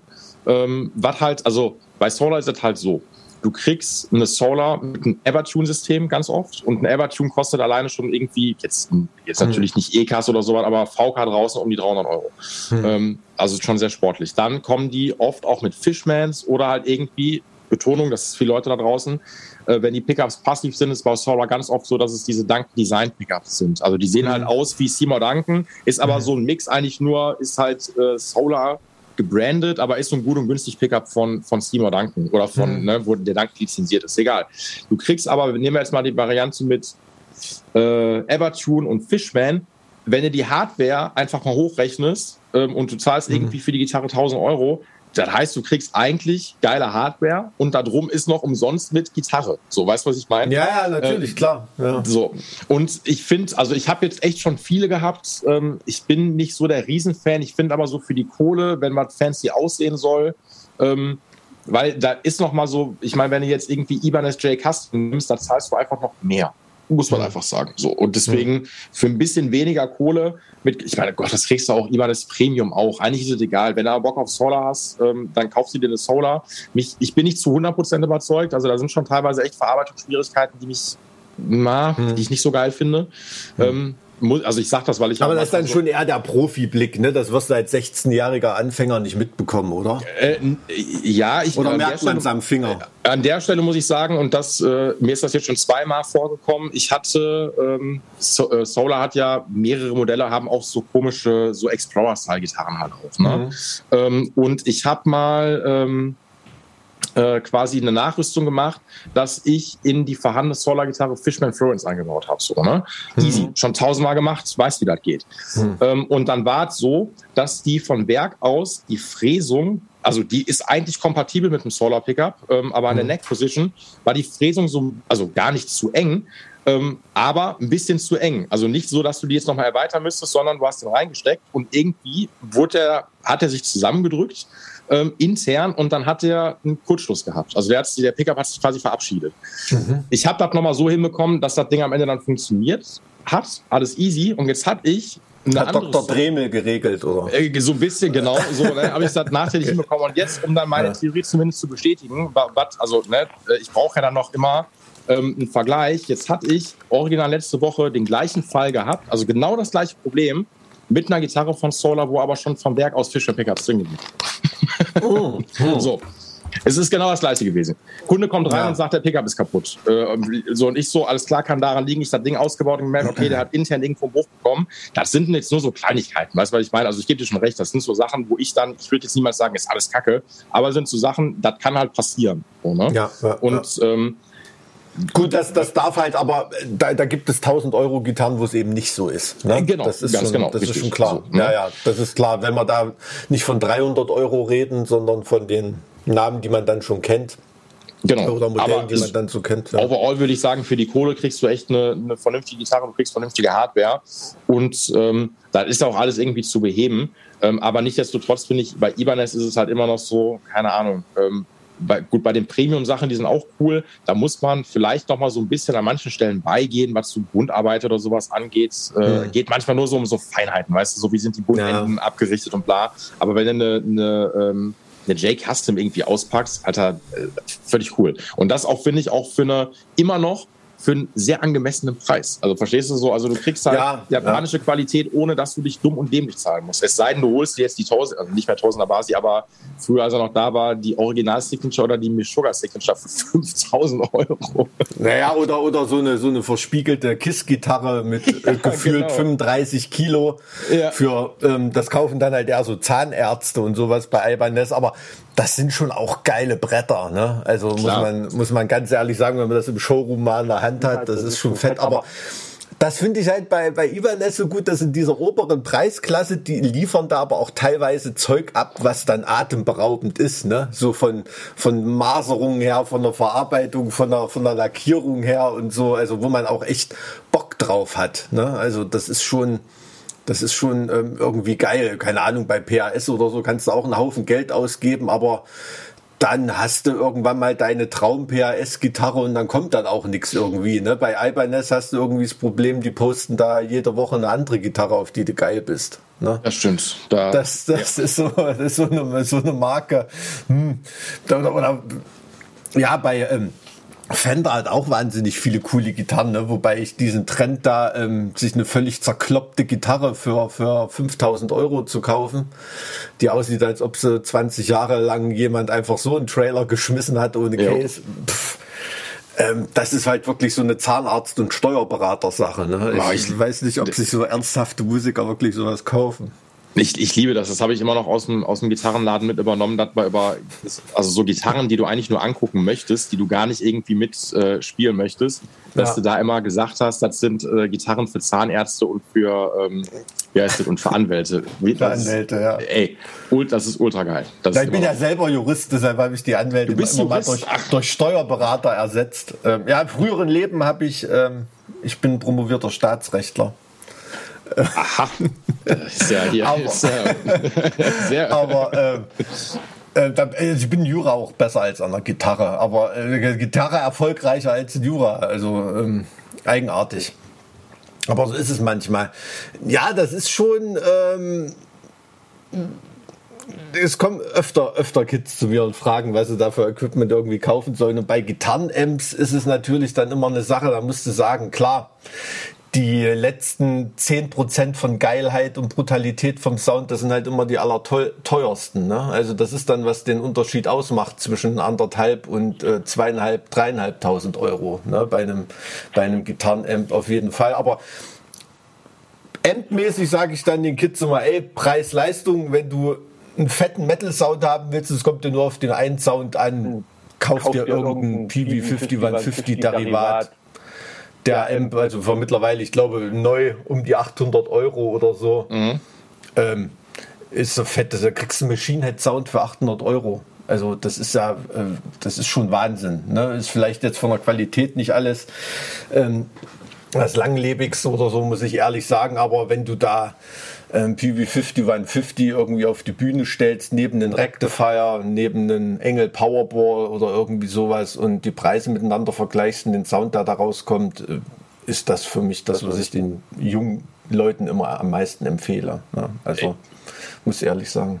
ich meine immer noch 5150, ob das jetzt der Ur 5150 ist oder der 6105 oder was auch immer, obwohl der 5150 ist ja jetzt eine eigene Marke mittlerweile, das ist ja von EVH so, ne? Die haben sie Ähm, jetzt wieder mit der Front raus, ne? Ja. Ja, genau. Ähm, Ja, ja. Ist halt immer noch, finde ich, im im Metal-Bereich, ey, du nimmst das Ding mit und äh, auch wenn das vielleicht, weiß ich, auch wenn du irgendwie einen eigenen Amp hast, der so ähnlich wie ein 50 50 ist, whatever, nimm 50 50 mit. Du machst nichts falsch. Damit drehst du einfach alles weg. Das ist halt klar. 120 Watt in der großen Variante und ähm, du machst das Ding an und fertig. Mehr brauchst du nicht.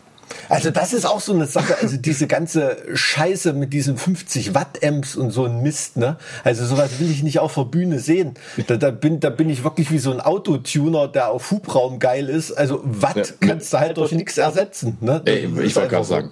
Ja.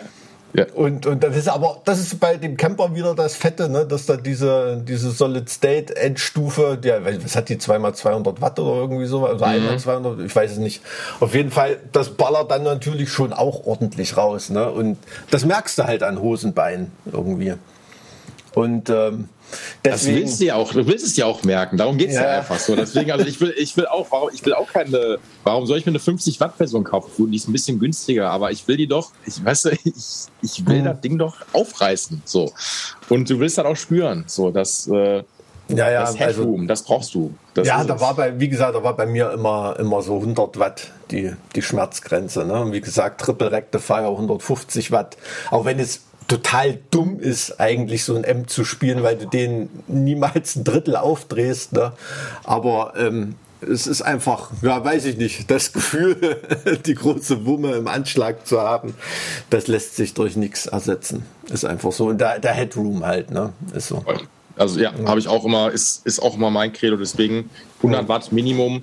Gut, 50 und 50 mit seinen 120 Watt ist auch noch völlig in Ordnung. Es Super, gab, ja. so, äh, voll. es gab sogar auch mal von Orange einen Amp, den gibt's aber nicht mehr, das weiß ich vom Dom, äh, weil der ein großer Crowbar-Fan ist. Und die haben äh, irgendeine Variante gespielt, pro Head, glaube ich, 300 Watt, war aber auch ein Gitarrentopf war. Ähm, ja, ja, gibt's aber nicht Röhre. Röhre, mhm. ja. Alter, da gibst Jo. du ja Geld wie ein Bassist aus Ja, für die Röhren. ja, ganz genau. Und ich war, ich, das Krass. hat mich so ange, angefixt. Ich wollte mal wissen, welches Modell das war. Das müsste ich mal nachgucken. Das ist aber mittlerweile discontinued, gibt's nicht mehr. Das war Also schon, ich habe ähm, da nie Informationen drüber gefunden. Ich hatte mal als, als junger Mensch, Gitarrist, ich bin nach wie vor auch ein großer äh, Fan von dem Engel Richie Blackmore, weil das auch ein mega geiler No Bullshit-Amp ist, ne, wo wirklich nicht viel zu regeln ist, wo du wirklich von, von sahnigen Blackmore-Sounds bis Santana wirklich auch Death Metal spielen kannst. Ne? Also da kriegst du wirklich geil was raus. Und von dem hatte ich mal, muss es irgendwann mal gegeben haben, in einem Musikshop, in so einem Tauschgeschäft mit drauf bezahlen, eine 150 Watt Version gehabt. wow. Und das muss nur mal so eine Art Test gewesen sein. Ich habe da nie, ich hab n- mit niemandem von Engel drüber geredet, aber wenn irgendjemand da mal Infos drüber hat, da kann sich gerne mal bei mir melden. Ich habe da Genau, nie wieder was gefunden davon. Ähm, ich habe natürlich keine Ahnung, aber da hat er auch wirklich mehr Röhren in der Endstufe. Ähm, deshalb dachte ich immer, da hat er mich da verarscht, der Musik, Musikheini. Aber es war wirklich eine, äh, eine, eine, eine Version, die hatte mehr als, als 100 Watt. Also müssen die irgendwie mal ein Jahr lang gebaut haben oder irgendwie. Also es war wirklich noch in tiefen 90ern.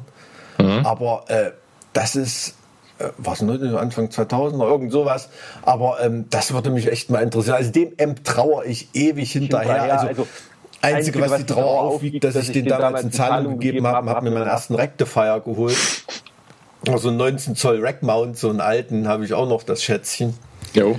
Ähm, aber ja, dem traue ich immer noch hinterher. Also, wenn ich so einen nochmal finde, da würde ich mich tot bieten bei Ebay, glaube ich. Auf jeden Fall. Gut, also ne, Aufrufe, wer das hört und da äh, handfeste Informationen zu hat, ähm, vermittle ich gerne weiter. Ähm, ich finde das ist mir schon am Anfang aufgefallen, äh, du bist, war das einer der wenigen, da würde ich gerne deine Meinung zu hören. Ähm, Mesa Boogie Rectifier. Ähm, ich habe mal, ey, eine ganz schwammige Aussage. Ich habe mal irgendwann in der Gitarre und Bass, schon Jahre her, wirklich schon Jahre, vielleicht auch schon 15 Jahre, äh, war mal ein Interview mit ähm, dem Gitarristen, der wieder eingestiegen ist, mit Head, genau, von, von Korn, so. Band Korn, äh, Gitarrist Head, der wieder eingestiegen ist. Ähm, von wegen, die sind jetzt auf Deutschland-Tour was er denn zurzeit so spielt. Und dann sagt er dann da irgendwie, die Frage fand ich ultra geil, er meint so, ja, ich muss mal gucken, was wir bei, bei uns jetzt hier im Lager in Europa noch haben. Ich meine, da sind noch nur, nur noch so äh, irgendwie Rectifiers äh, vom Mesa Boogie drin.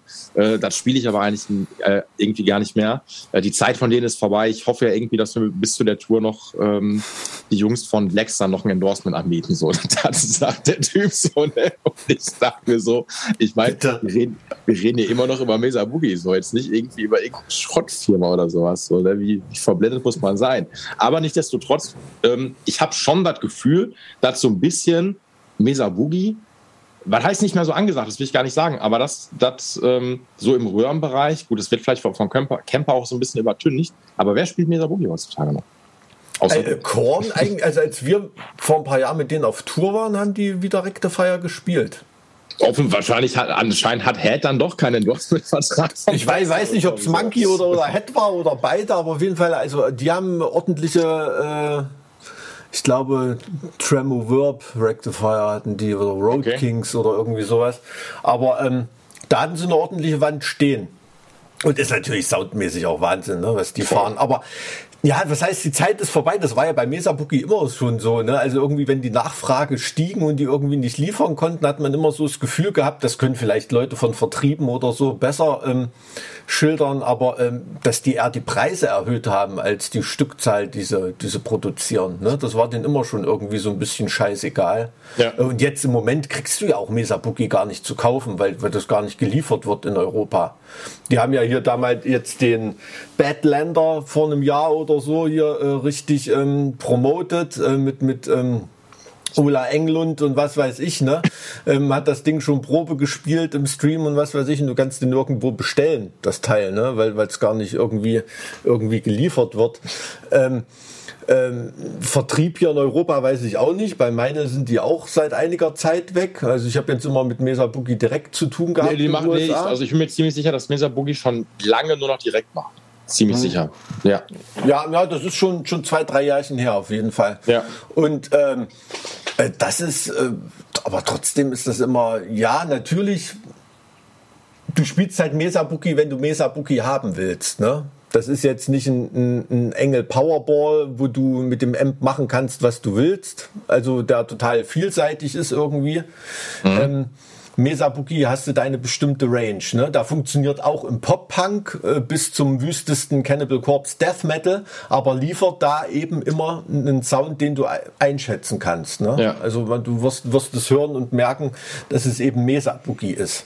Klar. Ähm, deswegen ja, das ist schon wieder ein bisschen mehr ins, ins Boutique-Image gegangen. Da, da, da, da gebe ich dir recht. Aber das ist aber auch das Geile, dass das nie so die riesengroße Welle war, dass da jetzt nicht jeder immer ein Mesa Boogie gespielt hat. Ich glaube auch, also gerade wo du Korn gesagt hast, ich meine auch bestimmt den Biscuits so mit West Borland und sowas, es wird auch so Mesa Boogie gewesen sein, ziemlich sicher. Das ist auch gerade ähm, vom Sound her, ja. Ne, also den aufgerissen, dieser typische amerikanische Highgate-Sound, so, das ist ja, mhm. glaube ich, das. Äh, was, was, ich, was ich ja auch cool finde. So, ne? Ich meine, ähm, ist ja immer auch so die Glaubensfrage gewesen, willst du eher so einen britischen Highgain-Sound haben oder möchtest du einen amerikanischen Highgain-Sound haben? So, ne? Das ist, äh, ja, so. 6L6 oder äh, oder 38 EL, genau, wollte ja. ich gerade sagen. Genau, ich wollte erst EL34 sagen, aber genau, EL38. Ähm, das 38, so, ne? Ja, ja, nicht, dass ich Ja, genau. Nee, alles gut. Nee, ich, ich, ich bringe es immer ganz oft durcheinander.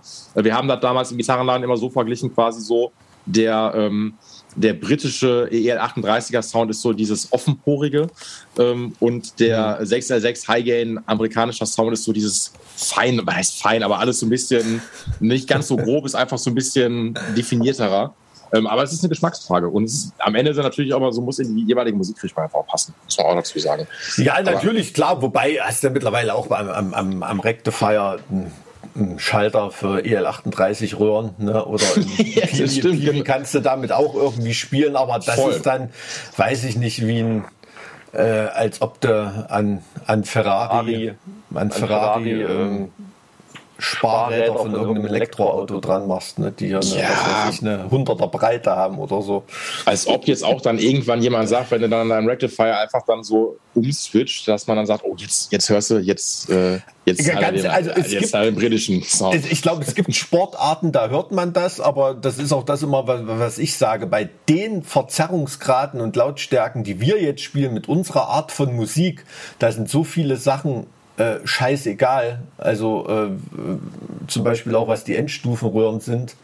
Ähm, das ist, also das, das hört man da nicht mehr den Unterschied. Ne? Das, das ist schon klar, dass bei irgendeiner feinen Blues- oder Jazz-Sache oder irgendwie, dass du da ähm, den Unterschied hörst, das glaube ich schon. Aber bei den, bei der Sportart, die wir machen, äh, merkt man das nicht. Ey, ohne Scheiß muss ich nochmal, ich meine, wir haben uns Video Recording schon unterhalten, aber das ist genau das Ding zum Beispiel auch, Herangehensweise, wenn du in deiner Bluesband spielst und ähm, äh, oder Bluesband, wenn du irgendwie in deinem organischen Trio, Quartett, whatever spielst ähm, und möchtest unbedingt, dass dein aufgerissener Fender-Amp auf der Aufnahme zu hören ist, dann mach vielleicht ein Live-Recording ähm, und dann lass den Amp geil mikrofonieren.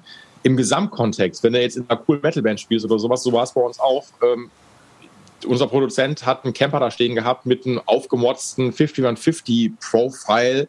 Mhm. Ähm, so und mir war am Ende egal, weißt du, was ich meine? Also, ja, also weil das ist so, am Ende soll das Gesamtding einfach dann stimmen, so, ne? Mhm. Und ähm, da ist mir dann die Herangehensweise, also ich bin da ultra pragmatisch, ähm, aber es stimmt schon, wenn er halt, äh, wenn du einen alten Amp halt irgendwie hörbar machen möchtest, dann hört man sowas dann irgendwie schon, aber alles so im digitalen oder im Highgame-Bereich, ey, da ist so, das ist alles so tot komprimiert teilweise und so fett mhm. aufgeblasen.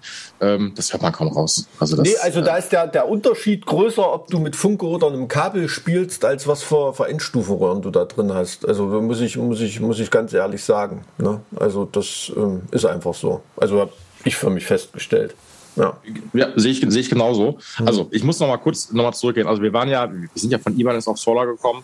Du hast immer noch deine, äh, deine Kleinstauflage an äh, an, an der Signature-Auflage, die du bekommen hast. Ne? Ja, na, mittlerweile habe ich, ähm, hab ich auch noch eine MLA Custom Shop eine gebaut bekommen. Ähm, mhm. Die Pit Viper haben wir, haben wir die genannt. Das ist wirklich so eine knallgrüne Ibanez X ähm, Destroyer Form ist das. Ähm, da waren die natürlich mega happy, dass die mal wieder eine Destroyer bauen, äh, bauen durften. Äh, die gibt es ja leider nicht mehr in Serie bei Ibanez. Mhm. Ähm, ähm, hammer, hammermäßige Gitarre. Also die habe ich auch, auch im Einsatz, ähm, wird hoffentlich dieses, dieses Mal auch das erste Mal diesen, diese Saison die, die Festivalbühnen entern.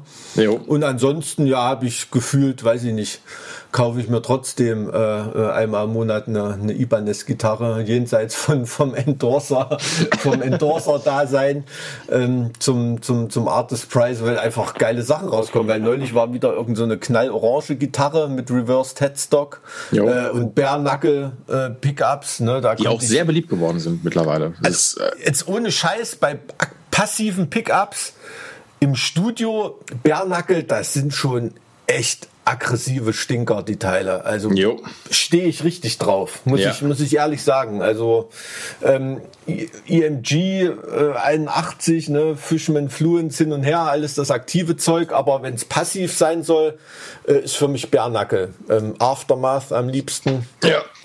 Ähm, ich glaube, der, die ich jetzt habe, die Orange, über der ich geredet habe, da sind Brute Force drin oder so. Aber Hammer, Hammer Pickups ohne Mist. Also die vor allem äh, auch Charakter haben. Ne? Also die ähm, da, wenn man es einem um Charakter in einem, in einem Ton geht, in einem aggressiven Ton geht, kann ich, also ich krieg von Bernackel keinen Cent, äh, kein geschenkt irgendwie.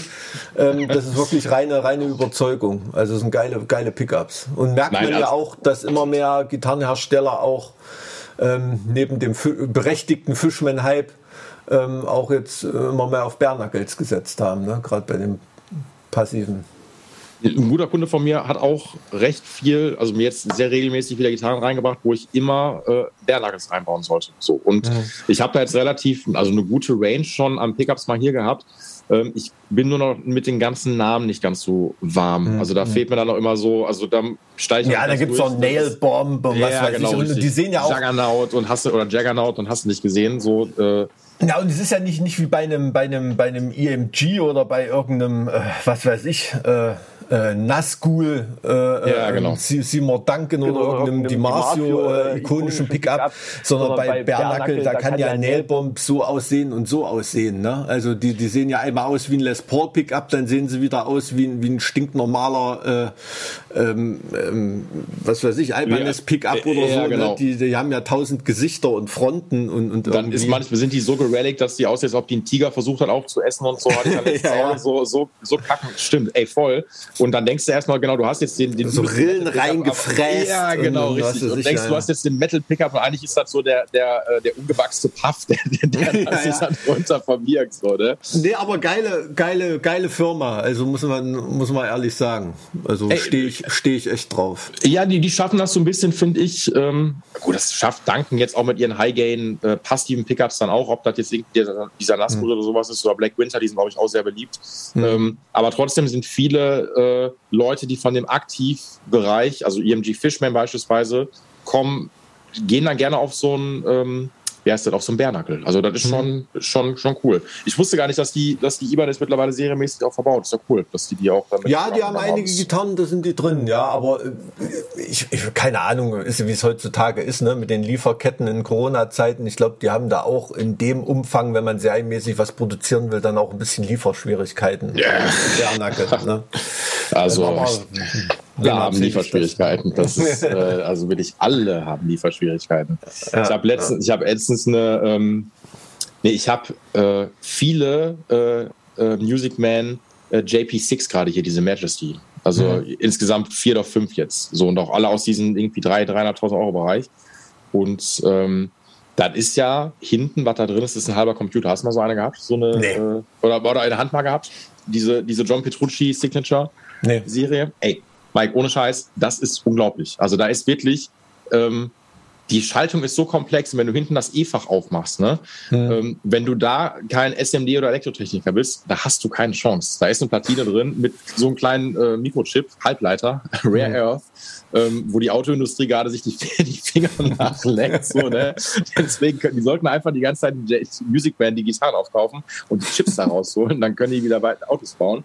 Ähm, das ist krass. Also das ist wirklich krass. Da ist, äh, ich weiß jetzt gar nicht, wie ich drauf gekommen bin, ähm, aber das ist Technik verbaut. Ähm, unglaublich. Das ist so krass. Das ist, äh, da ist eine, eine aktive Schaltung, irgendwie EMG oder Fishman, ist Kinderkacke gegen gegen eine mhm. aktive Schaltung, die halt irgendwie Iba, äh, Iban ist schon, die Music Man in ihren äh, Majesties reinbaut. Hab, ich habe kein, ich guck, guck schon in, in normales Elektrofach wie ein Schwein ins Uhrwerk. Also wirklich, das ist. Buch mit sieben Siegeln. ja, nö, ich bin da ja auch, also, ähm, also das ist immer überstrapaziert, dieses Zeug, äh, Wort Null Bullshit-Gitarristen, aber weil du vorhin auch gesagt hast, Achtseiter-Gitarren oder so, ich habe mit Ibanez schon mal spaßeshalber dran rum überlegt, ob man nicht als Statement einfach für mich als Rhythmusgitarristen mal eine Vierseiter-Gitarre machen sollte. Ähm, weil, ähm, so, weil, keine Ahnung, also wenn wir jetzt nicht gerade den Ein Blind Guardian Song covern, wo ich ein Solo spielen muss oder so, dann äh, klebe ich mir auch die äh, äh, unteren beiden Seiten ab. Ne? Also, weil äh, bringt eh nur sinnlos ein neues, spiele ich sowieso nicht. Ja. Max Cavalera früher bei Sepultura hat auch noch vier Seiten auf der Gitarre gehabt. Ja. Und mehr, mehr, mehr brauche ich nicht und ich äh, brauche auch ein Hals-Pickup nicht. Ne? Also der ist bei einigen Sachen von mir, wenn ich die wirklich mal hab nachrüsten lassen. Ich habe mir eine Ibanez äh, äh, AZ, AZ äh, äh, hatte ich mir jetzt noch geholt, was ja auch eher so eine, ja, wie soll man sagen, so eine Frickler-Gitarre für die Couch ist. Ne? Ja, wollte ich gerade sagen, ähm, klar. Aber geiles, äh, geiles Arbeitstier, die habe ich in dem, äh, Video, in dem ersten Video zu unserer letzten Platte gespielt, deshalb habe ich sie mir gekauft, so als Erinnerung. Und da habe ich mir auch Bärnackels reinbauen lassen. Und ähm, das ist halt nur für einen Style ne, am, am Hals vorn. Also ist nur, nur der Steg angeschlossen. Also ist immer so bei mir. Ich, ich bin auch, also äh, da habe ich auch in mehreren Folgen schon mal drüber gequatscht, ähm, wie geil es doch einfach ist, umso weniger. Wahrscheinlich hast du auch nur ein Volume-Podium und fertig, ne?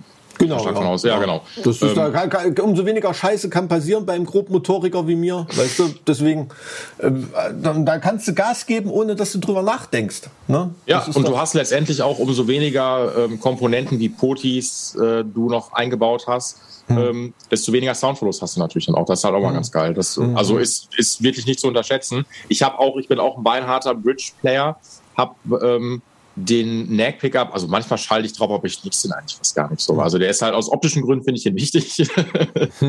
ja, ja, natürlich, klar. So, also da, also ich bin jetzt auch nicht so wie, äh, wie der Gitarrist vom Blink von wie heißt der richtig? Tom DeLonge oder Tom äh, DeLone oder Tom äh, DeLong? Ich weiß es nicht. äh, der Tom vom Blink-182, äh, der auch echt nur einen Bridge-Pickup hat. Sieht mhm. aber auch bei einer Stadt eigentlich ganz cool aus, aber keine Ahnung. Ich bin so, nee, ich, beide Pickups müssen irgendwie schon sein. Das finde ich schon, finde ich schon ganz ja, cool. Ja, ja, so bin ich auch. Also da ist dann meistens als Dummy reingebaut. Ne? Also ich habe dann schon, äh, was ja auch ein schlechtes Gewissen, ne? dass du da wirklich einen Fishman Fluence oder so nur zur Show drin hast, ähm, wo, wo andere Leute auch mal gern so einspielen würden. Ähm, klar, aber ähm, ist dann, ist dann halt schon ein bisschen Style. Da, da, da, da gebe ich, äh, gebe ich zu, das muss sein. Finde ich auch, finde ich, äh, finde ich völlig richtig. Äh, ich hoffe, dass natürlich irgendwann die Gitarre mit vier Seiten für dich äh, gebaut wird. das das wäre schon, wäre schon extrem geil. Ich glaube, da würden sich viele Leute wirklich auch generell freuen, weil da sehen sich viele nach. So, das ist einfach die, weil ey, ey ich finde es einfach, du hast, du hast auch völlig recht. Ähm, ich finde es gar nicht arrogant jetzt zu sagen, wenn du sagst so, da ist jetzt ein Fishman Florence abgeschlossen ähm, als Dummy jetzt letztendlich drin. Whatever, jeder hat seine eigene Art und Weise halt irgendwie zu spielen und irgendwie was zu machen. So. Das, äh, mhm. äh, das ist, ähm, das ist einfach völlig normal. So, das, mhm. wir fallen jetzt gerade, wenn ich genau darüber nachdenke, eigentlich müssten mir tausende Beispiele jetzt einfallen. Äh, doch, ich habe irgendwie, ich habe eine Folge mit dem Guido von den Donuts gemacht und da hat er auch irgendwie erzählt, mhm. dass ähm, äh, der hat, der ist ja ESP, ähm, dieser EC-Typ, EC-Typ, also auch Paula-Spieler, aber von von ESP ähm, und hat auch irgendwie, äh, genau, genau, danke. Die Eclipse. Ich wollte es ja. eigentlich sagen. Ich, äh, genau, die Eclipse. Äh, und der hat auch irgendwie, ich krieg's nicht mehr ganz zusammen, den Toggle-Switch irgendwie auch an einer ganz anderen Stelle halt irgendwie, weil der halt oben immer, äh, wenn er den, nee, ich glaube, der hat den Toggle ausgebaut und da ist, glaube ich, immer nur direkt auf Bridge irgendwie was gegangen und keine Ahnung. Und dann sind aber auch Harry Häusel Pickups drin. Ähm, mhm. Und Barne sagte auch so, ey, es geht am Ende geht's, umso weniger der halt irgendwie hat, äh, umso, äh, umso weniger er hat, desto, mein Gott, umso weniger er hat, desto äh, weniger kann auch passieren, so, das wollte ich sagen. Ja, ja, so, so ist es. So, so ist es und, und das, das, das passiert total oft, ne? dass du da irgendwie an, an Toggle-Switch kommst oder, oder hast du die ganze Zeit ähm, das klar, ähm, bei unserer Art von Musik, ob ich da jetzt nur mal einen halben Song aus Versehen über eine Neck-Pickup spiele oder so, das wird jetzt vor der Bühne niemanden umkippen lassen irgendwie, ne? Klar, aber muss ja nicht sein. Ja, genau, es muss nicht sein, ganz genau, das stimmt. Muss nicht sein. Ja, also auf dem äh, geilen Foto, für das ich dann pose bei der Show, sieht man ja eh nicht, über welchen Pickup ich gespielt habe. Ja, die die Die Hard-Fans, die zoomen dann ran und gucken dann, welche Position, wo, wo steht der Schalter und dann sagen, ja Mike, der hat die ganze Zeit den, den Du, ey, das, das gibt's alles, das gibt's alles. Das gibt's alles. Aber, naja. Ey, ähm, okay, wir haben jetzt ja, wie lange quatschen wir jetzt eigentlich schon? Fast, wir haben ein bisschen nach zehn angefangen. Irgendwann sind wir gleich bei anderthalb Stunden. Stunden. Ja, genau, das ist immer die gute, die, die gute Crunch-Time. Ähm, äh, was steht denn bei Heaven Shall Burn in der nächsten Zeit? Also ich weiß, es ist alles schwierig zu sagen, bla bla bla, aber was passiert, was steht an, was kommt, worauf hofft Das ist wie überall im Musikbusiness, ne? Also von einer, von, einer, von einer Busfirma bis zum Gitartech über Musiker, du weißt nicht, ob du ausgebucht oder pleite bist, ne? Ähm, mit, mit vollen Auftragsbüchern ähm, ähm, äh, zum Nichtstun verdammt. Ja, also ein Haufen Festivals stehen an. Ne? Also ähm, ein paar besondere Highlights für uns beim Full Force, beim Summer Breeze Headliner. Ähm, natürlich Lieblingsfestivals von uns, da freuen wir uns drauf. Ähm, auch einige Festivalreisen ne? nach Finnland, Hellfest, ähm, in Frankreich, ähm, in Rumänien, Bulgarien spielen wir auch Festivals. Also freuen wir uns schon drauf, dass es da rund geht. Ähm, vielleicht wollen wir noch ein paar, paar Warm-up-Shows mal hier und da vorher. Muss man, muss man mal sehen, wie das, wie das möglich ist. Ähm, aber bis jetzt nehme ich eigentlich eine ganz gute ähm, Stimmung wahr, so in, in, der Branche, dass das diesen Sommer endlich wieder äh, was stattfindet. Ähm, werden wir sehen. Werden wir sehen. Ansonsten, ähm, ja, wir schrauben ja auch ständig an neuem Material irgendwie rum. Ähm, sind jetzt keine Band, die da so in Phasen funktioniert, dass wir eine Songwriting-Phase haben und, und dann eine Live-Touring-Phase oder irgendwas, sondern bei uns ist das immer ständig irgendwie alles im, im Gange. Deswegen haben wir da immer gar nicht so viel aus der Werkstatt zu berichten, was es jetzt gerade Neues gibt, weil immer das Gleiche passiert. Ne? Also immer alles. Wir spielen immer Shows, wir schreiben immer Songs, ähm, nehmen eigentlich auch fast immer auf. Ähm, weil wir, wenn wir Songs schreiben, also bei uns entwickelt sich dann so das Demo zum fertig aufgenommenen Track, weißt du? Also machen jetzt keinen Cut und das war jetzt das Demo und jetzt nehmen wir nochmal völlig neu auf, sondern werden immer Spuren miteinander ersetzt. So. Okay, das ist ja, das ist ja, also das heißt, ihr seid eigentlich immer, äh, immer irgendwie in Bewegung und immer irgendwie im Progress und ja, ähm, ja, ja, das ja. schon. Und das hört man auch den Songs oft an. Ne? Also man hat dann oft Angst und sitzt da, gerade Alex, unser anderer Gitarrist, ähm, äh, der ja als, als Produzent fungiert bei uns und, und ähm, der sich da auch wirklich wahnsinnig auskennt, technisch und so weiter, der hat dann oft immer Angst. Naja, jetzt hast du aber schon das vierte Riff angeschleppt, was jetzt so nach Cannibal Corpse klingt, weil ich halt gerade Cannibal Corpse geil finde oder so. Ne? Jo. Und ähm, dann sagt er dann aber selber, naja gut, in einem halben Jahr findest du gerade, bist du wieder auf einem anderen Trip und dann gleicht sich das dann schon so aus. Ne? Da ja. es dann nur aber so Phasen, wo man denkt, okay, jetzt mache ich ja gerade äh, zu viel in die eine Richtung. Ja, du, man wird ja immer von denen so ein bisschen beeinflusst, was man gerade hört, das stimmt schon so, ne? Mhm. Aber ist ja auch, am Ende sind ja auch scheißegal. So, das, äh, ja, ich weiß noch, als der, als der Dom und ich noch zusammengearbeitet haben, ähm, ich bin durch einen Dom äh, auf Mastodon gekommen. Die war mhm. für mich, die waren für mich vorher irgendwie nie ein Begriff so, ne? Und mhm. das ist eine der letzten Bands zumindest so, die ich erst sehr spät für mich äh, entdeckt habe. Ähm, und wo ich dann dachte, alles klar, ich muss jetzt alles von denen hören. Wie krass mhm. ist bitte diese Band, weißt du? Wahnsinn, also es ist auch eine Band, die habe ich mir, die kannte ich schon zu Relapse-Zeiten, waren die auf irgendwelchen Samplern drauf und jo. den Namen und ich habe die bestimmt zehn Jahre nicht gehört, weil ich den Namen total bescheuert fand. Ja. Ja, ich, ich, ich, immer, ich, muss da immer so an, da musste ich auch mal so an so mittelalterlichen, keine Ahnung, an so. Ja, also ich, fand, ich konnte mir überhaupt nicht vorstellen, dass ich da, das war für mich irgendwie so, weiß ich nicht, wie, wie so, das, ich habe immer gedacht, dass wie so Stoner, die wie eine Grindband sein wollen, irgendwie sowas. Okay, so, ja. so einen Anstrich hatte das früher für mich. Ja. Und als im Stand von dieser Leviathan-Platte, glaube ich, war das, dieses Cover so völlig weggebracht geballert hat von dem Paul Romano. Ähm, mhm. Da habe ich mir die dann doch mal angehört und das war dann wirklich boah, ne, da hing die Kinn, Kinnlade unten und, und seitdem hat die Band mich auch. Also ich finde die Band an sich, die Tür, ich kenne die nicht persönlich irgendwie so aus der Entfernung, sind die mir nicht besonders sympathisch, muss ich ehrlich sagen. Jupp. Aber jetzt so als musikalisch als Band äh, kann ich nur einen Hut davor ziehen. Mega Band, ohne Mist. Also ja. es ist ja auch eine unausgesprochene Wahrheit im Musikbusiness, sage ich auch immer. Es ist viel, viel leichter, ähm, Arschlöcher in einer geilen Band zu akzeptieren, als äh, einen guten Kumpel in einer Scheißband. Ne? Also ja. wenn, wenn du einen richtig guten Kumpel hast und der spielt in einer Scheißband, also dem zu sagen, ey, die Band ist kacke oder irgendwie, das ist tausendmal schwerer als zu akzeptieren, ey, die Typen sind mir nicht sympathisch, aber wir machen geniale Musik. Ne? So. Ey, ich, also ich gebe dir recht, ich kenne jetzt, ich kenne die Jungs da jetzt auch nicht persönlich, habe aber natürlich schon die eine oder andere Geschichte mal gehört, äh, mhm. dass die ähm, äh, gerne, wenn du dem mal doof kommst oder wenn irgendwas missverständlich ist, das auch mal schnell mal passieren kann. Ich weiß, aber ey, vielleicht tue tu ich auch ey, komplett Unrecht, ich weiß also, es nicht. Ey, es, es, ey, vielleicht sind das, sind das super nette Kerle und du hast, wenn du die zum schlechten Zeitpunkt erwischen, sind die einfach piss. Auf jeden Fall hat sich der, mhm. wie heißt der, Brand Heinz oder sowas, der eine Gitarrist, der irgendwie so aussieht wie der letzte Redneck, ähm, mhm. Einmal gut mit dem Bassisten von System of a Down gewämst. So, ne? Und, okay. äh, aber der Bassist von System of a Down hat äh, was mich jetzt auch nicht gewundert hat, weil der ist, glaube ich, auch ein recht großer Typ, äh, der hat ihn schon lange ins Krankenhaus geschlagen. Ja gut, ist halt ein armenischer Bergkämpfer. Ne? so, das, ist, so. Äh, das, ist, schon noch eine andere Einsatzhärte, auf jeden Fall. Ja, so kampfbereit jederzeit, so, ne?